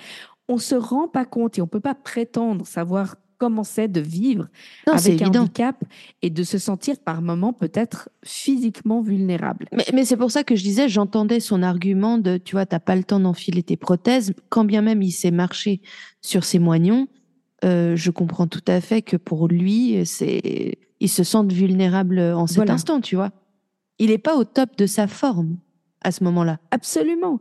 Mais pour moi, à un moment donné, je comprends que tu as peut-être une peur qui est plus grande que celle d'une personne lambda qui n'a pas de problème de handicap. Mais de là à ce qui est plus aucune logique dans tes, dans tes actes, ça me semble excessif. Je sais pas quoi te dire. Bon, je t'avoue, moi, j'y crois de toute façon pas à son histoire. hein. donc, euh, au final, euh, si en fait je sais quoi te dire, c'est que j'y crois pas. Non, mais c'est vrai, je suis désolée. euh, ouais, ça me Non, paraît pas. Ça me paraît pas viable son truc. Moi non plus. Moi, je pense qu'il y a un bon mélange d'une éducation euh, absolument, probablement raciste, probablement euh, un peu forte et violente. Le gars a un gros problème de, de colère, quoi. Et d'ailleurs, je crois qu'il est en thérapie obligatoire, euh, mise en place par la Cour de anger bah, management. Ça, ça pa- ça me paraît bien comme résolution. Et j'espère qu'il a plus le droit de, de posséder une arme. J'imagine que non, pas en liberté conditionnelle en tout cas. Enfin, ça, me- ça, ça me paraîtrait Pas en ayant été condamné, de toute façon. J'ai pas lu ça, j'ai pas lu quoi que ce soit dans ce sens-là, mais je, je suis pratiquement sûre qu'il a plus le droit, non, effectivement. Donc voilà, c'était l'affaire Pistorius. Eh ben merci, j'ai trouvé passionnant. Euh, je suis merci. contente d'avoir euh, du coup les détails sur ce dossier dont j'avais entendu parler, mais que je ne connaissais pas. Que... Vilain Oscar. Bad Vilain Oscar. Oscar. Vilain. Et toi, et toi, raconte-moi tout. Je veux tout savoir de ta, ton incroyable Saint-Valentin de l'horreur. Alors, incroyable, je sais pas. Je vais vous l'avouer, moi, ce thème m'a donné du fil à retordre. Ah. J'en ai trouvé des histoires de Saint-Valentin, mais je sais pas, il y avait rien qui me. Tu sais, quand tu lis un peu les résumés, puis t'es là, ouais, je sais pas, de laquelle je parler, etc. Ok. Et la date de l'enregistrement approchant, il a bien fallu que je me décide. Et j'ai jeté mon dévolu sur l'histoire de Stacy et Richard Schoeck. Je suis navrée, je n'ai aucune idée de comment on prononce le nom parce que, une fois n'étant pas coutume, j'ai ni écouté de podcast, de podcast ni regardé de vidéo YouTube. Ok. Alors, qui sont-ce? Qui sont-ce? Où sont-ce? Euh, Quand sont-ce? Qui est Stacy? Euh, Stacy est née en 1971 en Floride. Donc oui, l'affaire dont je vous parle aujourd'hui se passe aux États-Unis. Sa mère est, euh, est parent euh, célibataire parce que le père de Stacy est mort quand elle était très jeune. Euh, c'est une famille euh, qui a peu de moyens. Du coup, avec sa maman, elles ont beaucoup déménagé. Mais elle a réussi à obtenir. euh, en fait, elle était plutôt bonne élève, donc elle a eu, en tout cas, son bac en 89 euh, avec succès. Et c'est là qu'elle rencontre, euh, en fait, en terminale, on va dire, c'est Mhm. là qu'elle rencontre son premier mari. Ok. Ils se marient en gros juste après avoir passé le bac, donc ils sont extrêmement jeunes, hein, ils ont 18-19 ans. Ça ne dure pas longtemps, ils divorcent deux ans plus tard. Donc je crois que c'est de 18 à 20 ans. Lorsqu'elle a 20 ans, elle rencontre un autre homme qui devient son second mari. Et ils Oh, vont avoir, ouais, ils vont avoir un, un garçon ensemble, un petit garçon qu'ils vont appeler euh, DJ. Je sais pas vraiment quel est le prénom quand le diminutif est DJ, mais je- tu sais, toi, le pas mari, il s'appelle comment? Et il est pas important, tu verras. Non, non, mais c'est juste que normalement, c'est. euh, Ah, le Junior, c'est ça? Junior. Oui. Ah, eh ben, je n'ai pas cette info. DJ, TJ, RJ. C'est ça. Voilà, ça vient de faire clic dans ma tête. Le J, c'est pour Junior. Ok, voilà. Wouhou je, je me coucherai moins bête ce soir. DJ n'est encore qu'un tout petit enfant, euh, je crois 2-3 ans quand euh, ses parents divorcent. Et euh, Stacy décide que bon, ça va, euh, deux divorces euh, sous l'aile euh, alors qu'elle a même pas 25 ans. Hein. Oula, oui. Voilà, faudrait peut-être On va se calmer. elle se, hein. elle se consacre à fond à ses études et elle réussit, en fait, elle obtient un diplôme en psychologie et un diplôme d'infirmière à l'Université de Floride.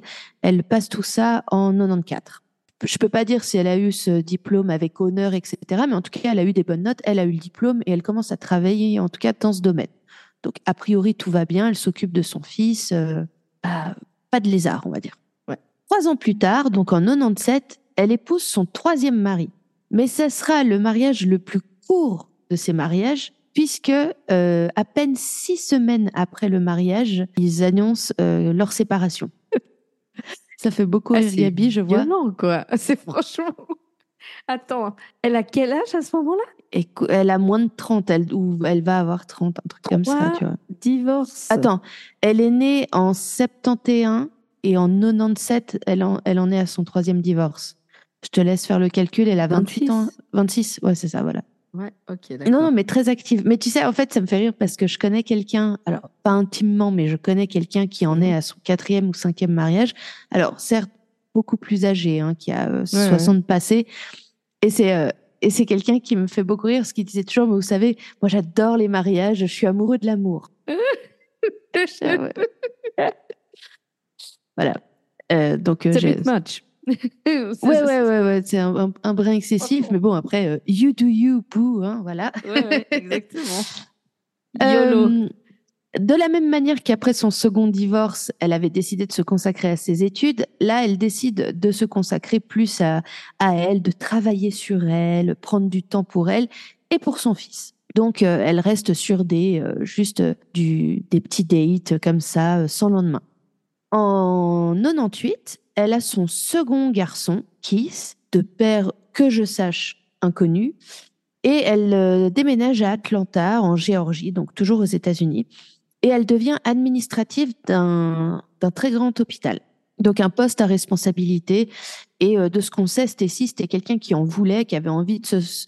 Ben, Elle n'a pas grandi non plus dans une merde noire, tu vois, mais c'est c'est quelqu'un qui avait envie de bouffer la... Comment on dit, qui a envie de... qui en voulait, quoi. Voilà. Ouais, qu'elle a gnaque, quoi. En 2001, elle a un troisième garçon après qu'elle ait rencontré et épousé son quatrième mari. Elle va loin, quand même. hein. Elle Ouais, a ouais. 30 ans, hein. Je tiens à Ça, ça. préciser. Donc c'est, semblerait-il, le mariage qui a été le plus heureux le plus longtemps parce qu'il a duré cinq ans. J'adore. Ah, ça, c'est un succès. 5 ans? Voilà. Au cours du mariage, ils ont aussi euh, déménagé, euh, pas loin. Et là, elle est devenue, euh, grâce à son expérience comme euh, administratrice d'un grand hôpital, elle devient administratrice d'une euh, clinique privée très réputée qui est spécialisée dans tout ce qui est opération de la colonne vertébrale et la, tout ce qui est neurochirurgie. Donc, un truc assez, euh, assez réputé. C'est un environnement, euh, tu sais, euh, euh, très, bah, très dynamique. Euh, moi, je, je- alors, dynamique euh, en anglais, moi, je voyais fast-paced. Et pour moi, Mhm. c'est très négatif parce que ça veut dire que ça, pour moi, ça induit énormément de stress. Oui. Mais euh, voilà, c'est en tout cas tout le monde dit qu'elle a, elle a adoré ce job et qu'elle le faisait bien et que pour elle c'était euh, un peu un challenge au quotidien, tu vois. Et c'est à ce job qu'elle va rencontrer un homme qui va devenir son cinquième mari, Richard Schweik. Richard, lui, est né en 1963 au New Jersey, euh, toujours aux États-Unis, donc. Et puis lui, il a... alors j'ai beaucoup moins de détails euh, bizarrement sur sa vie. Je sais qu'il a été à l'université, il a eu un, un diplôme en art. Ok. Et c'est quelqu'un au moment des faits qui, si j'ai bien compris, n'a pas de boulot. Mais peu importe, tout le monde le décrit comme un bon gars. C'est un gars, Mhm. il aime, euh, il aime la nature, il adore aller se balader euh, bah, dans la nature justement. Il aime tout ce qui peut ressembler à une petite aventure. Euh, tu sais, le genre de personne qui se réjouit de toutes les petites expériences du quotidien, les petites joies, Ouais. tu vois. Donc, euh, en général, c'est des gens super cool, tu vois, les, les personnes comme ça. Il aime faire de la moto, il aime, euh, il sait monter à cheval aussi, donc il- des fois il va faire du cheval euh, dans les montagnes en Géorgie. Euh, c'est un leader scout. Euh, il adore de manière générale s'occuper des enfants. Euh, je vous préviens tout de suite, il n'y a pas de truc glauque normalement à ce niveau-là, Mm. voilà. ouais. D'accord. bref, juste, le, il aime cuisiner euh, et apparemment sa grande passion, c'est euh, les montgolfières. Voilà. Oh. Il aime, il, a, voilà. Donc en fait, à part ça, il a l'air hyper intéressant et hyper. Tu J'aime sais- bien les gens qui ont des passions un peu bizarres. Ouais, ou en tout cas leur inhabituel, ressemblent quoi. pas. Ouais, ouais. Franchement, c'est vachement bien. Et lui, il, euh, il a rencontré Stacy parce que euh, donc elle, elle était administratrice dans ce, dans cette clinique privée, et lui, il avait trouvé au début de leur relation, en tout cas, euh, un job comme euh, il était manager d'un des bâtiments. Alors, je Ok. pense, je sais pas, je, je sais pas exactement homme à tout concierge slash homme à tout faire. Ils mettent en anglais facilities manager. Pour moi, c'est un peu Non, genre tu gères tout. Le... Ouais, c'est plutôt gé- euh, gérant. Hein, que- Ouais. En fait, il gérait un des bâtiments parce que j'imagine que c'était une très grande clinique, donc il y avait de quoi. Mais Stacy, si tu veux, est euh, sa boss malgré tout. Elle, elle est vraiment administrative. Elle gère le, le quotidien de toute la de toute la clinique, quoi. Mhm. C'est un peu sous-directrice, quoi, finalement, quand t'es administrateur. euh. T'es administrateur, j'ai pas d'autres termes pour. Ouais, euh, voilà. ouais. Alors, il y a une différence d'âge entre eux quand ils se rencontrent. Lui, il a 44 ans, elle, elle en a 36. Donc 8 ans euh, va. d'écart. Ouais, ça va, c'est pas monstrueux. Mm. Mais en tout cas, eux, ça leur a pas du tout, euh, ça ne les a pas du tout dérangés et leur relation en- au début est apparemment assez passionnée. Richard, en plus, a- adore les enfants, donc en fait, il est absolument pas dérangé par le fait que Stacy, elle ait déjà trois enfants. En plus, c'est trois garçons, donc en fait, il les emmène tout le temps à la montagne. Il les fait intégrer euh, les scouts euh, dont il s'occupe. euh, il passe énormément de temps avec eux. Puis la famille, de manière générale, lui, il a pas d'enfants en fait. Donc, c'est un peu pour lui, c'est euh, il se fait une famille. puis il est il est red dingue de Stacy. Donc voilà, ils se marient les deux en 2007, euh, après plusieurs années quand même là de de, de relation Mhm. il est tellement investi, on va dire, dans cette nouvelle famille, dans cette relation, qu'il adopte même légalement les deux derniers garçons de Stacy. Oh, wow. Voilà, il leur donne leur, il leur donne son nom, il est, il est reconnu donc légalement comme le père des garçons. Et c'est un peu, euh, pas pour dire la famille parfaite, mais dans le sens où tout se passe au mieux, tu vois. Ouais, c'est c'est jamais euh, parfait quand il y a un beau parent. je- J'en sais Mm. quelque chose. Non, Mais- mais, C'est, c'est- on fait au mieux. On fait au mieux. Et puis, il y a des situations euh, qui peuvent être Bah, très, très ce bien. que, de ce que je sache, les garçons euh, étaient absolument ravis et l'adoraient parce que, bah, justement, en plus, hyper investi. Et vas-y que je t'emmène au sport. Et parce que je crois que du coup après il travaillait pas, donc en fait il était euh, presque papa au foyer, tu vois. Ouais. Et, et les garçons étaient encore relativement petits, donc euh, c'était. Ouais, ils ont dû apprécier l'attention. et je, et crois que les deux derniers l'appelaient papa. Ouais, ben, tu vois. C'est Ouais. chou à part ça. C'est adorable. super chou leur histoire. Mm. On arrive donc à la Saint-Valentin 2010. Stacy, après le travail, va chez ses grands-parents, donc qui sont très âgés, à Cleveland. et ils ont besoin, ils sont âgés et malheureusement ils ont pas mal de problèmes de santé et ils sont à tel point qu'ils sont obligés d'être, euh, euh, comment dire, euh, surveillés 24 heures sur 24. Ils ont en fait des soins, des infirmières qui passent toute la journée à plusieurs heures différentes. Il y a des gens qui viennent les aider pour les tâches domestiques, également pour l'hygiène, etc. Voilà. Et elle, ben, la, famille est assez unie du côté de, de Stacy et ils passent tous régulièrement voir les grands-parents elle, elle décide bah, d'aller les voir, enfin, ou c'est son tour, ou je ne sais pas, peut-être que même pas forcément son tour, juste elle passe voir ses grands-parents, voir comment ils vont. Et Richard, d'ailleurs, la rejoint pour euh, leur passer le bonjour. Et puis, Richard, il est plutôt content, et Stacy aussi, parce que donc c'est la Saint-Valentin, et ils ont prévu de se faire un petit week-end, une petite escapade d'une nuit, les deux, euh, dans une petite ville à côté, mais juste pour dire de, d'avoir bougé, d'avoir fait un truc en couple, quoi. Mmh donc ils sont les deux chez les grands-parents et puis le, ils ont décidé un truc un peu bête, c'est que euh, Stacy, en fait, elle se rend compte que ils ont jamais vraiment de temps pour eux parce que entre les trois garçons, elle le travaille, elle travaille beaucoup parce qu'elle se repose énormément sur lui. Puis elle, elle a un travail très prenant qui est très demandeur. Mhm. Donc, euh, plus, bah, elle s'occupe aussi en partie de ses grands-parents. Elle gère énormément de choses pour eux, la paperasse, etc. Donc en fait, elle, dit mais en fait, on n'a jamais le temps de rien. Même cette escapade, genre, il a fallu négocier. Euh, il faut trouver qui garde les garçons et puis est-ce qu'on est sûr que les grands-parents ça va? Est-ce qu'elle peut bien prendre congé? Est-ce que ça tombe un week-end? Enfin, tu vois, tous les trucs de, de, parents très occupés, quoi. Et puis du coup, ils se disent ah bah pourquoi pas euh, genre un petit truc romantique, un peu à la con. Euh, on se retrouve dans un parc, on s'échange nos cadeaux et puis let's go, on part euh, faire notre petite notre petite escapade, tu vois. Ouais. Un truc con. Bref. Et puis l'infirmière du un truc simple, ça fait plaisir aussi quand t'as pas trop voilà. le temps. Et puis l'infirmière du soir donc tarde à arriver chez les grands-parents. Donc Stacy dit à Richard, bah, écoute, vas-y, moi je pense, toi, dans dix minutes, je te rejoins. De toute façon, ils ont chacun leur voiture, ils sont arrivés séparément. Vas-y, euh, euh puis si tu as une course à faire, profites-en. On se retrouve au parc.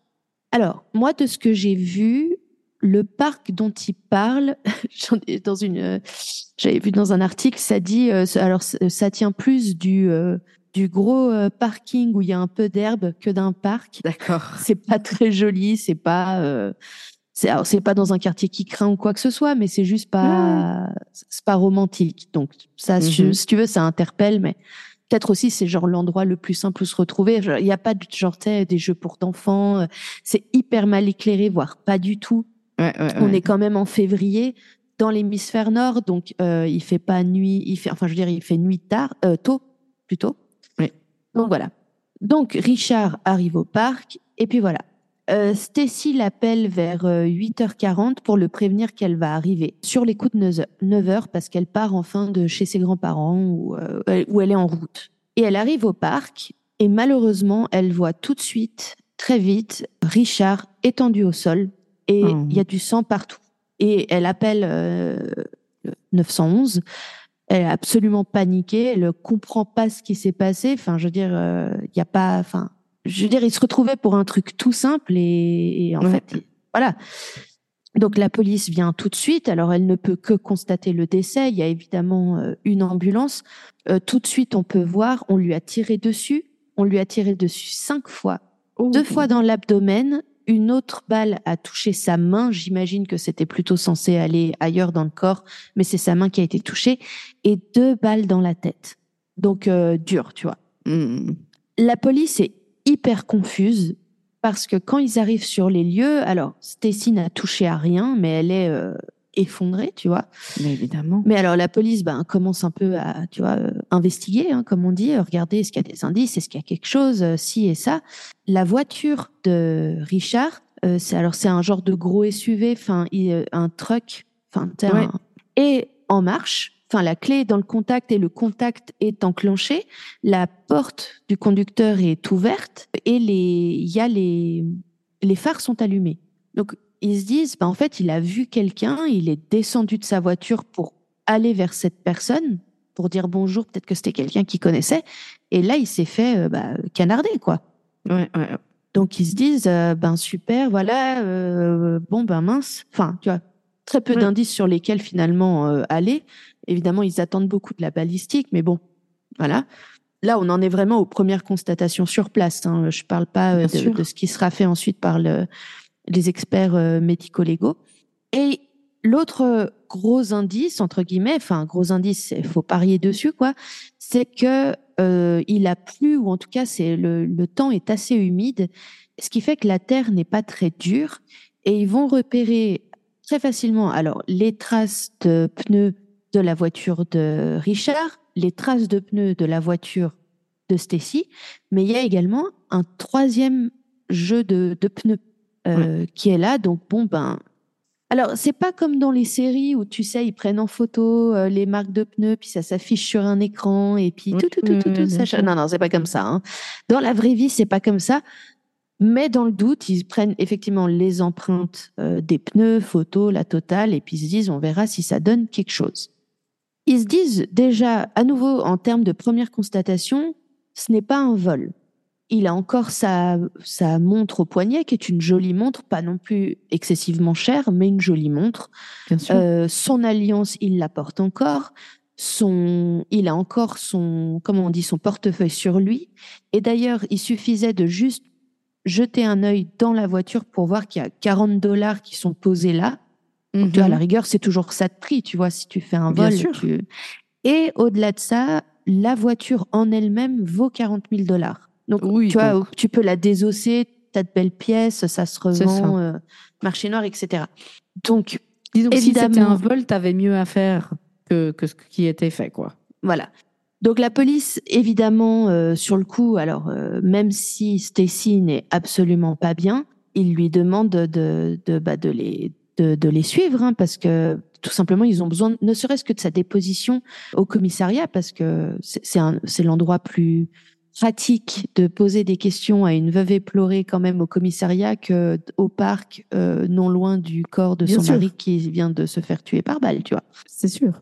Stacy est effondrée, elle les accompagne au commissariat. Vous trouvez très facilement d'ailleurs euh, des vidéos de son interrogatoire. C'est pas un interrogatoire, c'est plutôt son entretien avec la police oui, son témoignage quelque part, parce que son témoignage.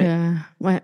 Et là, elle fait quand même une révélation qui euh, stupéfie euh, les policiers qui, qui, sont assignés à l'affaire. C'est qu'elle leur dit tout de suite euh, "Écoutez, je, vous allez forcément, il y aura, va y avoir enquête. Ça me paraît, s'il vous plaît, faites une enquête, mais vous allez forcément tomber dessus. J'ai une relation extra-conjugale. Oh Elle dit donc je vous, je vous préviens tout de suite, comme ça c'est fait, on, on on, passe pas par quatre oh. chemins. Euh, ça, en fait, elle dit là, ça sert à rien que je vous le cache, vous allez tomber dessus. Euh, voilà. Oh, je m'y attendais pas. En fait, elle a une relation extra-conjugale avec un, un homme qui s'appelle Juan Reyes. Et en fait, ils ont commencé cette relation il y a plusieurs années. Il y a eu une période de creux. Et puis ça a repris depuis quelques mois de manière plutôt intense. Et c'est assez facile pour eux de se voir parce qu'en fait, ils travaillent ensemble. Mais c'est pas qu'ils travaillent ensemble, c'est, enfin, dans le sens, euh, c'est même euh, Stacy qui l'a engagé. Parce que euh, c'est un gars qui est un peu en galère de thunes et il a beau avoir aucune expérience dans le domaine médical, elle l'a engagé pour je sais plus quel boulot administratif à la clinique pour l'aider. Mais juste, elle l'a engagé alors qu'ils étaient déjà amants? Oui, oui, parce qu'en fait, ils se connaissent depuis plusieurs années. Mais attends. Ah, c'est abusé. Ok, d'accord. Alors la police, évidemment, se dit, ben, est-ce que c'est... Euh, enfin, il devient suspect numéro un, si tu veux, aux yeux de la police, parce qu'ils se disent, est-ce que c'est du coup euh, le petit ami qui supporte pas finalement euh, que ça d'être le comment dire le, la relation extra-conjugale qui veut officialiser, qui veut se débarrasser du mari il pose d'ailleurs la question à Stécie, mais est-ce que vous pensez par exemple que Juan pourrait être capable de faire ça? Elle, elle est là. Franchement, je sais pas. Euh, j'ai envie de dire que non, mais à ce stade, je sais plus. Je, sais plus rien. Quoi, mon mari, il est mort dans un parc là. Euh, euh, j'imagine. Le lendemain, le 15 février, la police va cueillir Juan pour bah, l'interroger, quoi. Et Juan reconnaît la reconnaît la, la relation. Et mais en fait, c'est pas juste ils couchent un peu ensemble et elle l'a aidé à obtenir le job. C'est qu'en fait, elle est sa sugar mama. Ah!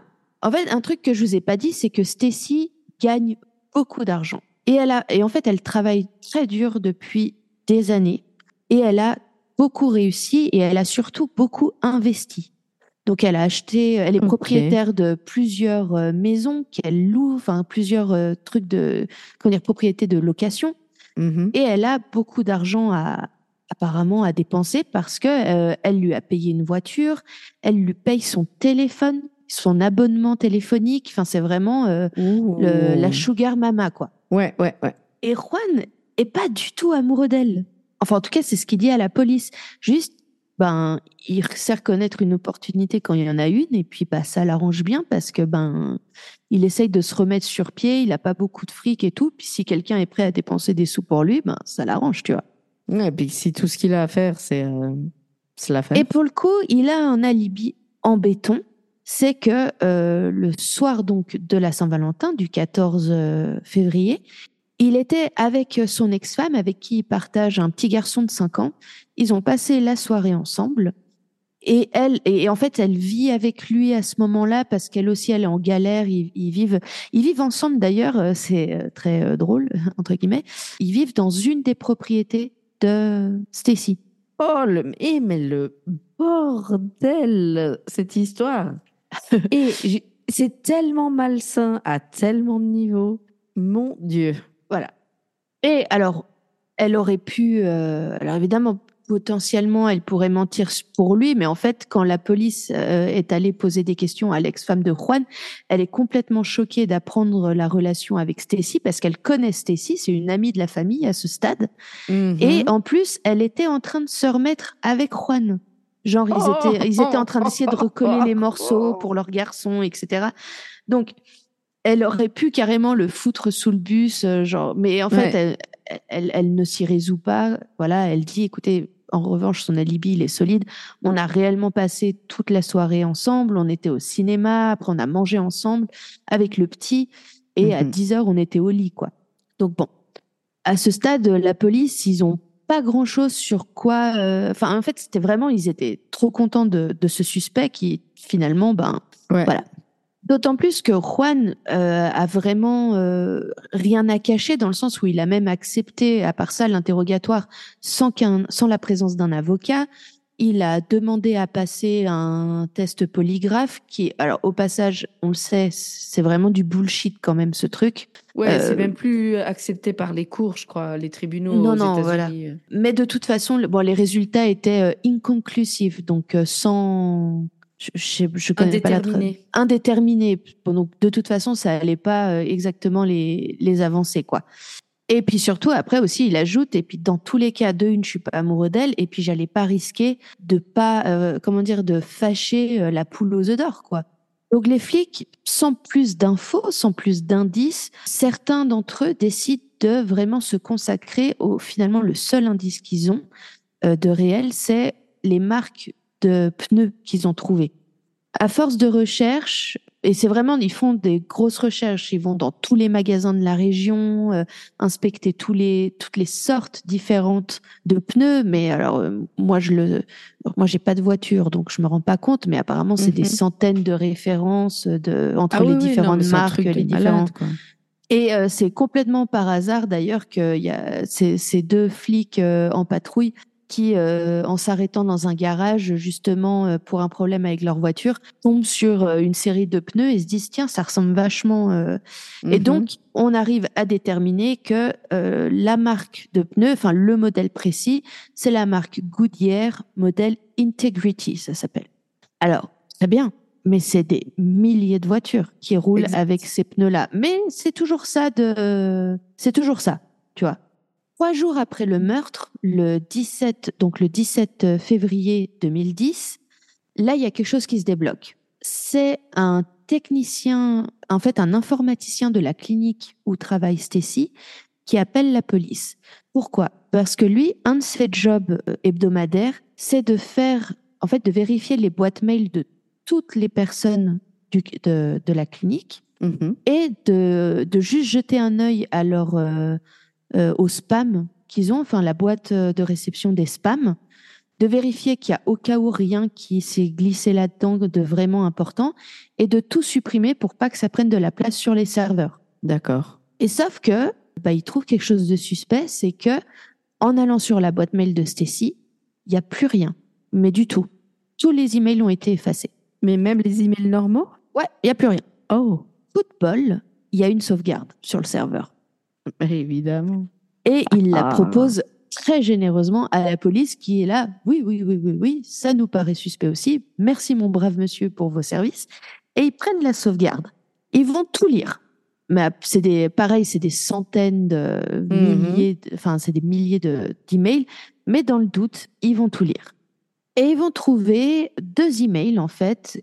Donc, un, quelques semaines avant euh, le meurtre de Richard, c'est euh, euh, Stacy qui envoie un email à sa banque pour demander le transfert de 8902 dollars depuis un de ses comptes en fait qu'elle utilise pour gérer ses propriétés de location. Donc un transfert fait depuis ce compte sur le compte d'une femme qui s'appelle Lenitra Ross. Lenitra Ross qui au passage est une assistante médicale à la clinique. Et puis il se trouve un- une autre demande de transfert juste quelques jours avant le meurtre pour 1100 dollars. Donc eux, ils se disent en tout 10 000 dollars, enfin tu sais, euh, 10 002 Mhm. dollars en l'occurrence. C'est un peu, enfin tu sais, c'est quand même une sacrée somme quoi, euh, mis bout à bout. Et puis c'est hyper précis aussi. Enfin, c'est un calcul assez précis. Donc, ils vont chez, évidemment, chez Lenitra Ross pour euh, l'interroger, essayer d'en savoir plus. Et en fait, ils découvrent que elle vit, elle aussi, dans une des propriétés de, elle est locataire, en fait, de Stacy. D'accord. Elles sont collègues euh, assez relativement proches, elles mangent ensemble le midi, etc. Et elle est locataire d'une des propriétés de, de Stacy. Et puis ils lui disent euh, What the fuck, c'est quoi ces 10 000 dollars? Elle leur dit Ah, mais non, mais en fait, c'est pour des réparations qui ont dû être effectuées dans la maison. Bah, regardez, là, j'ai les factures, etc. Et il y en avait pour euh, bah, plus de 10 000 dollars. Euh, Stacy a accepté de prendre en charge la plus grosse partie et moi, j'ai mis le reste. Donc ils sont là, euh, bon bah merde, encore une euh, piste qui tombe à l'eau quoi. Ouais. Sauf que, ah, un autre euh, petit rebondissement, c'est que la police, elle a beaucoup interrogé euh, aussi la famille de Stacy. En fait, à ce stade, ils ont commencé à, tu un peu l'enquête de voisinage, mais là, en, en gros, ils ils s'intéressent à la vie de Richard, ils s'intéressent à la vie de Stacy. Et ils ont notamment parlé à une cousine de Stacy qui s'appelle Connie.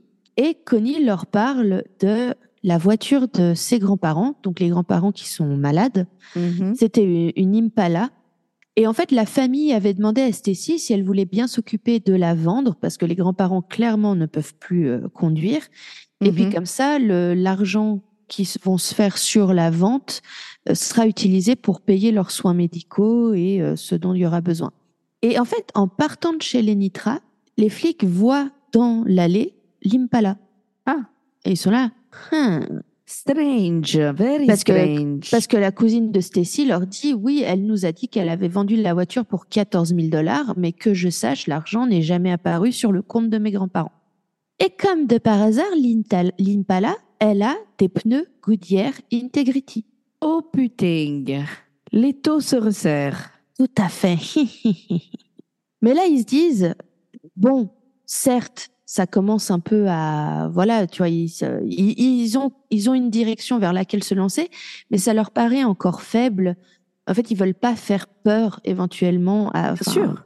à Stacy, à d'autres. Ils savent pas encore où ils sont vraiment, mais ils comprennent bien que clairement il y a voilà, il y a il y a mammouth sous euh, paillasson, tu vois. Enfin, Oui. il y a quelque chose quoi. A- Non, mais il y a force, il y a quelque chose qui joue pas, mais ils savent peut-être pas exactement à quel niveau ou comment le prouver d'ailleurs. il y a un des inspecteurs extrêmement déterminé qui va demander à un juge euh, l'accès à toutes les informations qui ont été sauvées par euh, une des tours euh, téléphoniques, la tour la- téléphonique la plus proche du parc. À nouveau, c'est une très grande zone malgré tout, très grande zone urbaine. C'est des milliers, comment dire, d'appels téléphoniques qui ont été passés, des milliers même de SMS, parce que tu as aussi Mhm. les données SMS, Bien etc. sûr. Tout passe par la tour. Et il décide d'éplucher tout ça. Il lui vient une idée, parce qu'il a eu accès au téléphone de Stacy, euh, l'inspecteur, parce qu'ils ont dû regarder effectivement pour prouver qu'elle avait bien appelé à 8h40 euh, Richard, etc. Et il s'est dit, je vais comparer tous les numéros que je trouve ah si, c'est ça correspond à quelqu'un qui est dans la liste des contacts de Stacy. Mhm. Parce que elle, elle n'a pas passé d'appel. Ça, il le trouve très vite. Il a pas passé d'appel. Elle n'a pas passé d'appel près de la tour. Le dernier appel qu'elle a passé, c'est réellement 8h40 quand elle a tenté de joindre Richard pour dire qu'elle partait de chez ses grands-parents. Ouais.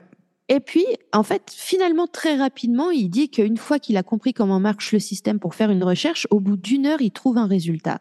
Il y a un, un téléphone, euh, un numéro de téléphone, pardon, qui a passé un appel cette, cette tour. Et c'est un numéro qu'on trouve dans la liste de contacts de Stacy sur son téléphone. Et pareil, l'appel a été passé quelques minutes avant 8h40. Et ce, ce, ce numéro, dans la liste de contacts de Stacy, c'est écrit Reggie alias Mr. Results, Monsieur Résultat. Ok. Donc là, ils se disent, mais c'est qui ce gars? Comment? Enfin, machin, enfin, qu'est-ce qui se passe? Et nanana. Et là, ils cherchent, et à qui ce numéro Reggie machin a passé un appel? À Lenitra Ross. Ah ah. Ah ah Ah donc, juste quelques minutes vraiment avant 8h40. Donc, de toute évidence, Stacy connaît ce gars, mais en plus, ce gars connaît de toute évidence vu, vu- vu qu'il lui passe un appel. Évidemment, la police se met à enquêter sur ce gars discrètement, savoir qui il est.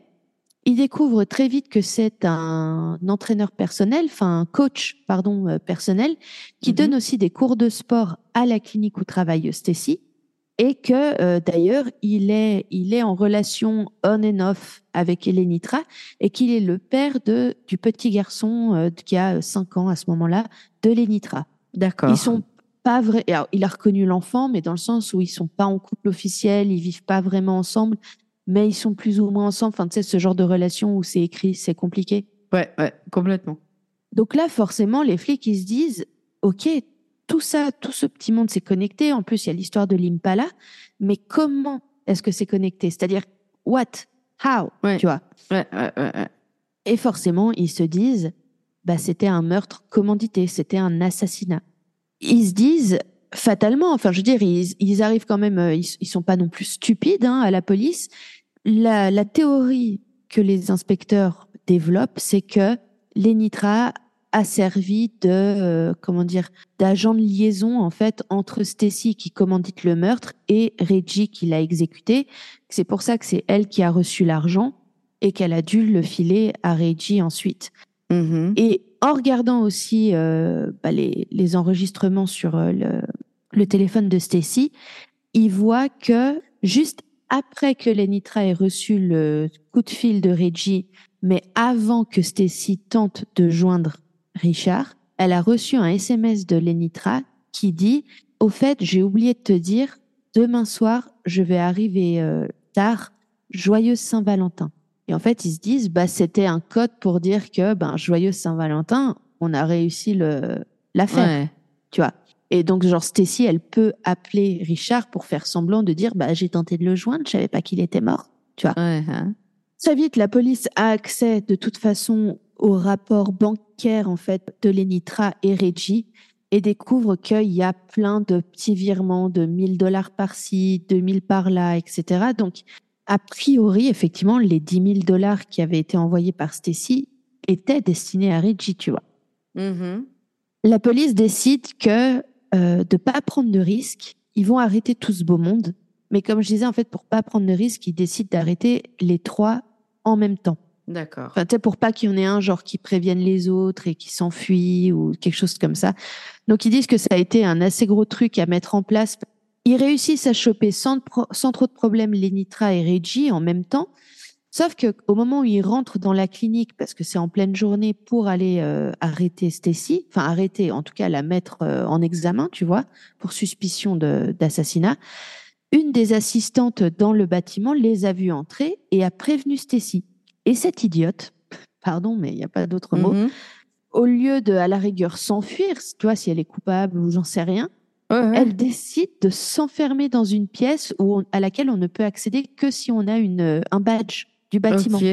Décision un Et- peu étrange, mais. En fait, elle se barricade dedans en mode, euh, enfin, je, je sais pas ce qu'elle s'est dit parce que je, que je sache, c'est une pièce assez simple. Il n'y a pas genre, euh, tu sais, des WC, un accès à de l'eau potable ou quoi que ce soit, tu vois. Donc, euh, en fait, euh, finalement, elle fait tout un cirque et euh, elle abandonne au bout de, de quelques temps et elle sort piteusement euh, de la pièce. Donc, elle, en fait, elle a, je sais pas, elle a fait un peu un, elle a pété un peu un boulon.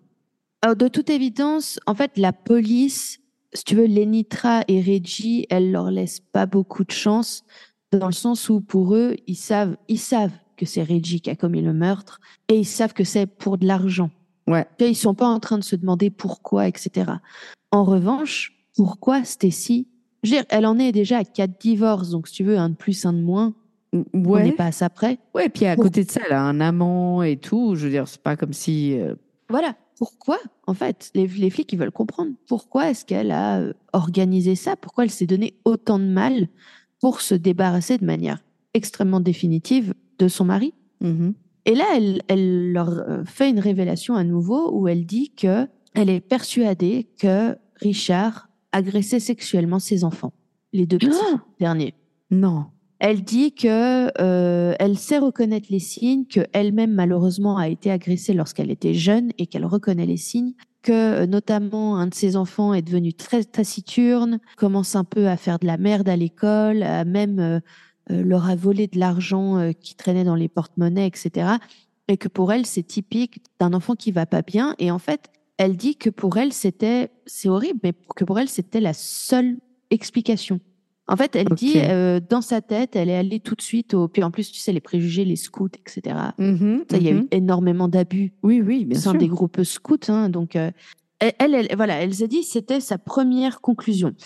Et elle dit que tout a commencé, je crois, un ou deux mois plus tôt, avant le meurtre, où, à sa pause déjeuner, elle mange, elle est en train de manger avec Lenitra et elle lui explique ses soupçons, qu'elle est dégoûtée et elle dit à ce stade, je veux pas un divorce, je veux pas prévenir la police. Il a adopté légalement mes deux enfants, il est leur père donc aux yeux de la loi. Elle dit j'ai peur de pas réussir à prouver quoi que ce soit et qu'il ait la garde Ouais. parce que c'est un super papa, parce que lui, finalement, dans cette relation, ce serait un peu, tu sais, on dit, bah, le, par exemple, la maman au foyer qui peut-être aurait facilement la garde et le père qui paye une pension. Elle dit, à ce stade, il va réussir à garder mes, mes gosses et continuer de les agresser euh, joyeusement, pendant que moi, je suis impuissante parce que la loi euh, a décidé Ouais. de cette manière, tu vois. Et elle dit, euh, je, je veux juste qu'il crève, je peux pas, je, je peux pas envisager autre chose, je, je veux qu'il crève, quoi. Et apparemment, Lenitra lui dit, euh, bah tu sais quoi, euh, ça tombe bien. Le père de mon fils, qui est enfin mon mec, enfin tu sais Reggie, euh, celui qui vient donner des cours de sport, bah disons qu'il cherche à arrondir ses fins de mois. Enfin tu sais, il fait ce genre de choses. Moyennement finance, euh, il y a moyen de moyenner quoi. Ouais, ouais. Et en fait, c'est exactement ce qui va se passer, c'est que, en fait, il- elle va lui parler avec Lenitra, et littéralement, le gars lui dit, ouais, pas de problème, euh, 10 000, ça te va? Et en fait, Stacy, elle est là, 10 000. bah, c'est standard, j'imagine. Je je trouve très peu pour prendre autant de risques. Ouais, mais après, tu sais pas dans quelle euh, situation il est. Peut-être que 10 000, c'était Ouais. beaucoup pour lui, j'en sais rien, tu vois. Et que Stacy approuve, et qu'en plus, alors 10 000 pour Reggie, mais on, Lenitra demande sa part aussi. Elle veut l'Impala, qui vont se partager entre Reggie et elle. Et en plus, elle demande à ne plus payer de loyer pour la propriété dans laquelle elle vit, en tant que locataire de Stacy. Et Stacy leur accorde tout ça. Donc, il y a ce petit complot, en fait, qui va se, se mettre en place. Et ce qui est en plus hyper, hyper, enfin, hyper horrible, je trouve, c'est que à ce moment-là, pendant les interrogatoires de Stacy, où là, donc, elle est clairement accusée d'assassinat et puis qu'elle explique, euh, en fait, elle leur donne sa version, euh, le, comment dire, l'agression sur les enfants, comment le complot s'est monté, etc. Elle dit même qu'au final, elle était super énervée contre Reggie après coup, parce Mhm. qu'elle dit, cet abruti, on avait décidé de faire passer ça pour un vol, alors qu'en en fait, il lui a tiré cinq balles dessus. Tous les flics, tout de suite, ils ont su que c'était de l'overkill. Ouais, ouais, ouais, Et en sûr. plus, il était tellement dans le feu de l'action, Reggie, qu'il a oublié de voler la montre, oublié de voler du fric, oublié de voler la voiture. Enfin, il a, lui, il est arrivé, il a fait boum, boum, boum, boum, boum, cinq fois donc, et, euh, et il s'est barré. Et en plus, euh, il a notamment tiré deux fois dans le visage de Reggie. Donc, ça implique aussi quelque chose de très personnel, euh, alors qu'apparemment, il s'était mis d'accord que pour euh, un coup dans la tête. Apparemment, Reggie aurait dit qu'il a tiré autant de fois parce qu'il voulait être sûr que Richard allait mourir et qu'il voulait. En fait, il se dit, ouais, le pauvre gars, je voulais pas qu'il souffre. Donc là, au moins, il était sûr que le mec était mort. Oh, le complot de merde Alors, vous vous en doutez bien, tout ce beau monde euh, est incarcéré euh, manu militari en direction d'un procès. Lors du procès, Stacy évidemment redonne sa version comme quoi Richard agressait sexuellement ses enfants, ce qui est débunké par ses enfants au tribunal parce que ses enfants sont interrogés et la seule oh chose qu'ils disent c'est que papa leur manque et que papa il était génial. et il y a eu expertise psychologique et les enfants n'ont absolument pas été victimes d'attouchement, en tout cas qu'on ait pu le déterminer. Ils vont bien. C'est juste bah, celui qui commençait un peu à faire de la merde, bah, c'est juste un gamin qui se rebelle un peu, tu vois. Un ado, euh, quoi. Bah, ouais, un pré-ado en plus, tu vois. Mm. En revanche, on découvre assez facilement que quelques semaines avant sa mort, Stacy avait mis une assurance vie, euh, avait pris une assurance vie sur euh, Richard de 500 000 Décidément. Décidément, ces assurances vie, bordel. Donc, en gros, la meuf, elle a aucune preuve de quoi que ce soit autre que de trouver l'attitude de son fils, de l'un de ses fils, étrange, inhabituelle et qui pourrait éventuellement entrer dans la liste de potentiel signe euh, psy que tu pourrais voir chez un enfant abusé? Ouais. Aucun, aucun autre symptôme, aucun rien. non, elle dit qu'elle, c'est vraiment la conclusion à laquelle elle est venue et euh, voilà. Lenitra, elle, n'est pas accusée de meurtre, mais elle est accusée de complicité pour meurtre, ce qui en soi est extrêmement grave. Et d'ailleurs, euh, le procureur ne lui fait pas de cadeau, il demande une peine de prison à vie également, en fait. Mmh elle, elle soutient qu'elle n'a jamais été euh, complice de quoi que ce soit, que c'est une erreur. Enfin, tu vois, elle tente quand même son truc. Il y a même son avocat qui fait venir à la barre euh, euh, sa mère pour décrire en fait la personnalité de Lenitra, pour dire à quel point c'est quelqu'un de travailleur, que quand elle était jeune, elle a pris deux boulots à côté de l'école pour pouvoir aider sa maman à payer les factures, que c'est et qu'elle s'est occupée de ses frères et sœurs, que c'est vraiment quelqu'un de fantastique et que c'est une bonne mère, etc. Et le procureur décide de faire un geste. Il lui dit, bah, écoutez, dans ce cas-là, moi, je vous propose 20 ans. Plutôt que de demander euh, le prison à vie, je vous demande 20 ans si vous témoignez contre Reggie. OK. Finalement, elle refuse parce qu'en fait, si elle témoigne, ça incrimine complètement Reggie. Je veux dire, voilà. Et donc, le procureur lui dit, si vous le faites, moi, je vais requérir la peine de mort pour Reggie. Oh. Et en fait, Lenitra ne peut pas s'y résoudre parce que Reggie reste le père de son enfant. Bien sûr. Et elle veut pas que le père de son enfant soit potentiellement euh, condamné à mort. Donc, mm. alors c'est soit ça, soit la vie en prison à ce stade. Hein, mais dans le sens où elle se dit, au moins ils pourront se voir euh, en visite. Reggie, lui, plaide coupable parce que de toute façon il est fait. Hein, il y a rien à, il, il a rien sur quoi basé, euh, enfin, il peut pas plaider non coupable à ce stade. Il y a trop de preuves. Et donc, vu que en revanche, il y a quand même pas le témoignage de Lenitra, il est seulement, je mets d'énormes guillemets, seulement condamné à la prison à vie sans possibilité de liberté conditionnelle. Surtout qu'en plus, il avait été chopé, je crois que c'était euh, dans les années 90 pour euh, possession d'armes à feu illégales et en plus, euh, il avait vendu un peu de drogue. Donc en plus, là, il, il ça compte comme récidiviste. Il n'avait pas le droit d'avoir une arme. Il était sur, il était prohibé d'avoir une arme de toute façon, donc il ne pouvait pas en acheter une légalement. Et c'est aussi en découvrant ça que on arrive à savoir que Stacy lui avait donné 600 dollars en cash pour qu'il aille obtenir une arme euh, de manière illégale. Ouais, non. Voilà. Stacy a également plaidé coupable pour meurtre avec préméditation. À nouveau, elle a réitéré le fait qu'elle, elle était persuadée que Richard faisait du mal à ses enfants. Mm-hmm. Alors, ce qui est en soi une bonne ligne de défense si tu veux essayer de, d'amadouer des jurys, des jurés ou euh, tu sais, en fait, c'est horrible, hein, mais ceci étant, il y a tellement de cas où ce genre d'agressions sont dénoncées et il y a rien qui se passe. Oui, c'est complètement vrai. Après, il y a la notion que tu ne peux pas prendre en main la justice par toi-même. Que, que ce soit bien ou pas, après, ça, c'est toute une autre conversation. On, est d'accord. Non, non, mais. Ouais. À nouveau, comme je vous l'ai dit tout à l'heure, ces enfants sont euh, appelés, viennent au tribunal et disent que leur père leur manque et que ils sont très très tristes de son de sa mort. Et il y a euh, des, psy- des psychiatres et pédopsychiatres qui attestent du fait que les enfants ne semblent avoir subi aucune violence. Mhm.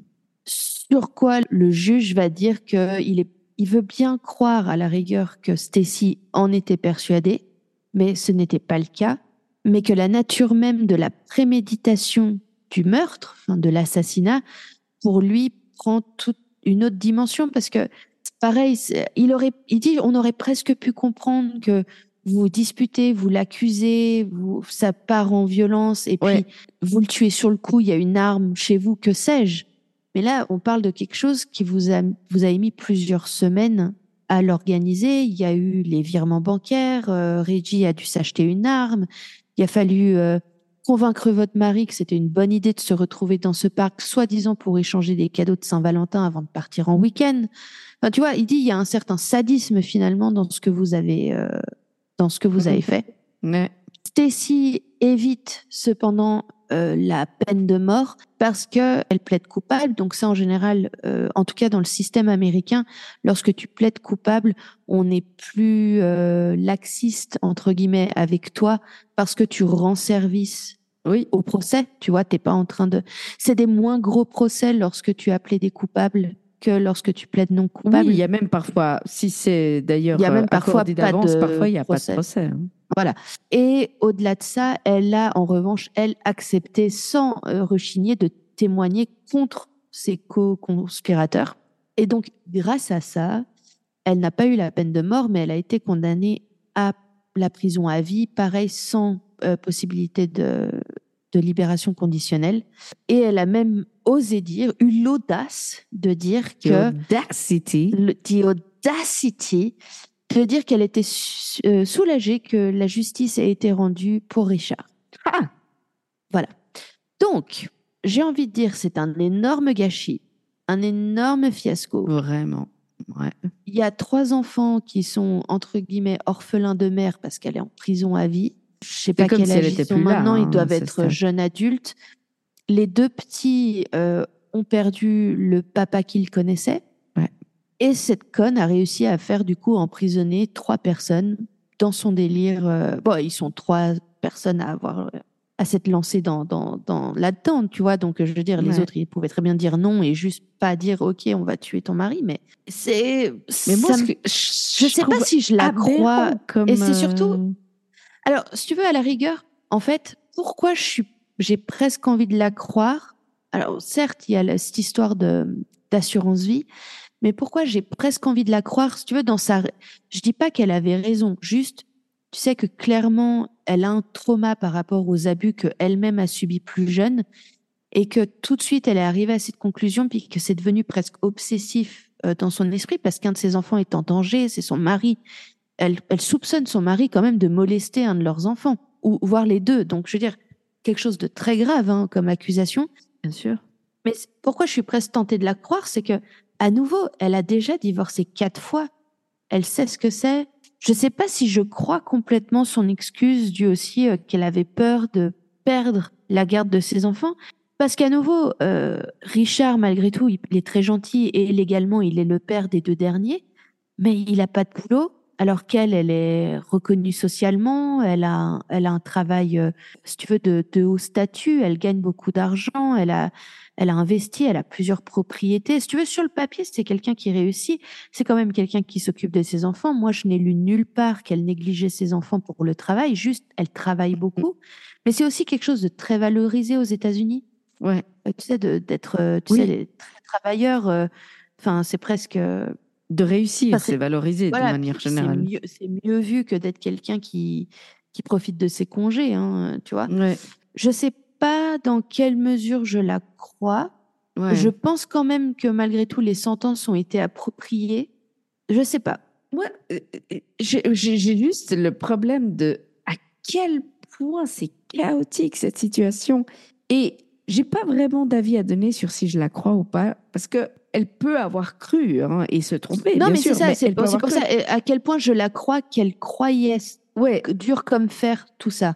Parce que si tu veux, dans le sens où si tu es absolument persuadé qu'il a agressé tes enfants ou qu'il est en train de les agresser, que tu vis cette situation, je ne suis pas parent, mais même un enfant que je connais pas, si j'apprends ça, même moi j'ai envie d'aller creuser un trou quelque part et que le mec on retrouve jamais son corps. ouais. Je et, et je sais pas si j'ai que envie d'appeler la réaction Naturelle, bien sûr.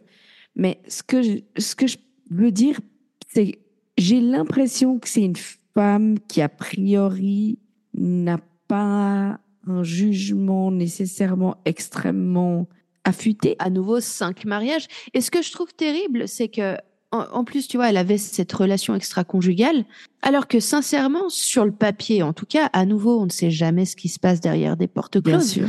Mais sur le papier, Richard, il avait l'air juste super chouette comme gars. Ouais. Non, mais après, pour moi, c'est pas juste les cinq mariages. C'est c'est toute cette, cette situation ultra malsaine de relation extra-conjugale, puis je le fais travailler, et puis je connais sa femme, qui est son ex-femme, il essaie de se remettre avec, et puis ils vivent dans une mes maisons, puis Et puis, je lui fais des cadeaux et je lui ai payé sa bien. voiture et je lui paye son abonnement Et je suis téléphonique et, tout ça. mais meuf, clairement, tu devrais pas être une personne qui s'imagine des choses. Enfin, que tu crois réellement ou pas, si j'étais toi, je demanderais à quelqu'un d'autre. Tu vois ce que je veux dire? Si j'étais toi, je le intervenir problème- un psy. Tu vois, sauf que le problème, c'est que, soi-disant, la personne à qui elle en a parlé, donc Lénitra, bah, Lénitra, au lieu de lui mettre du plomb dans le crâne en lui disant, mais c'est des accusations graves, il faut en parler à un pédopsychiatre et ou la police, elle Ouais. lui a dit, je connais quelqu'un qui peut te débarrasser de Richard. Ça, c'est sûr. Si en plus tu tombes sur des débiles, euh, on est Voilà. d'accord. On est bien d'accord. Donc, Mais ça m'a fait, voilà, ça m'a fait de la peine et pour Richard et pour les enfants. Ouais, moi surtout pour les enfants, je dois avouer, parce que pour Richard, Et puis, t'as toujours le doute de est-ce qu'il se passait quelque chose, Et- parce que Et je rappelle, l'enfant de Lénitra et Reggie a ses deux parents en prison. Ouais. Au, mo- au moins pour 20 ans, donc sa mère. Et son père, il le reverra jamais. Il a que 5 ans au moment des faits. Ouais. Ouais, ouais, non, c'est une catastrophe humaine euh, à taille familiale, quoi, vraiment. euh. Mais en fait, c'est ça, c'est aussi quelque chose qu'on oublie, c'est les répercussions. Ce, ce- les meurtres, de manière générale, c'est jamais que une victime. T'as certes la victime qui a perdu la vie, mais c'est derrière des familles, des amis endeuillés, c'est un écosystème qui s'écroule, c'est des enfants euh, sans Ouais. parents, euh, c'est. C'est vrai qu'on a peut-être tendance à, à l'oublier parce qu'on a toujours tellement de peine pour les victimes, mais euh, bah, ces, personnes sont plus là et c'est ceux qui restent qui ramassent les pots cassés, quoi. Mais disons, c'est folklorique ton histoire. euh, c'est- Ouais, mais je suis contente d'être tombée dessus parce que comme, euh, je, comme je vous le disais, j'ai vraiment, je j'étais pas convaincue par les autres choses que je trouvais. Et puis quand j'ai commencé à lire un peu sur celle-ci, j'étais là, ah ouais, il y a des petits plot twists comme ça. Là, j'ai- parce qu'en fait c'est ça, j'ai- j'aime bien les histoires aussi où il y a, un- il y a aussi un peu de quoi raconter, un peu de quoi vous accrocher, tu vois. Bien sûr, Euh, c'est clair. donc, euh, c'est donc voilà, c'est j'étais clair. j'étais toute Très contente de moi. intéressant, très, très perturbant aussi, franchement, parce que alors, euh, vraiment chaotique, hein, cette famille. Ouh. Et donc voilà, c'était l'histoire de, du, de l'assassinat de Richard Schoek. Vous verrez sur Instagram comment ça se s'épelle. Et donc de sa femme Stacy qui a commandité euh, son assassinat. Eh ben, grand Dieu, grand Dieu. Eh bien, chers auditeurs, il est l'heure de nous séparer. Comme d'habitude, on vous rappelle que vous pouvez nous suivre sur Instagram, promenon-du-bas, nous-du-bas podcast. Si vous êtes timide ou que vous n'aimez pas Instagram, vous pouvez nous envoyer un email si vous souhaitez nous proposer un thème pour un futur épisode ou un dossier qui vous intéresse beaucoup. On accepte volontiers toutes les propositions, on les regarde à chaque fois, on regarde s'il y a matière à euh, faire un épisode dessus ou si on peut peut-être intégrer l'histoire dans un futur thème. Par email, si jamais, c'est promenon.nous.podcast@gmail.com. Et ma foi, je crois que c'était le mot de la fin. Exact. On espère que ça vous a plu et on vous retrouve la semaine prochaine. C'est ça, pour un nouvel épisode. Ciao Gabi, Ciao Tam. et spécialement pour Mélina. Bye bye. Bye.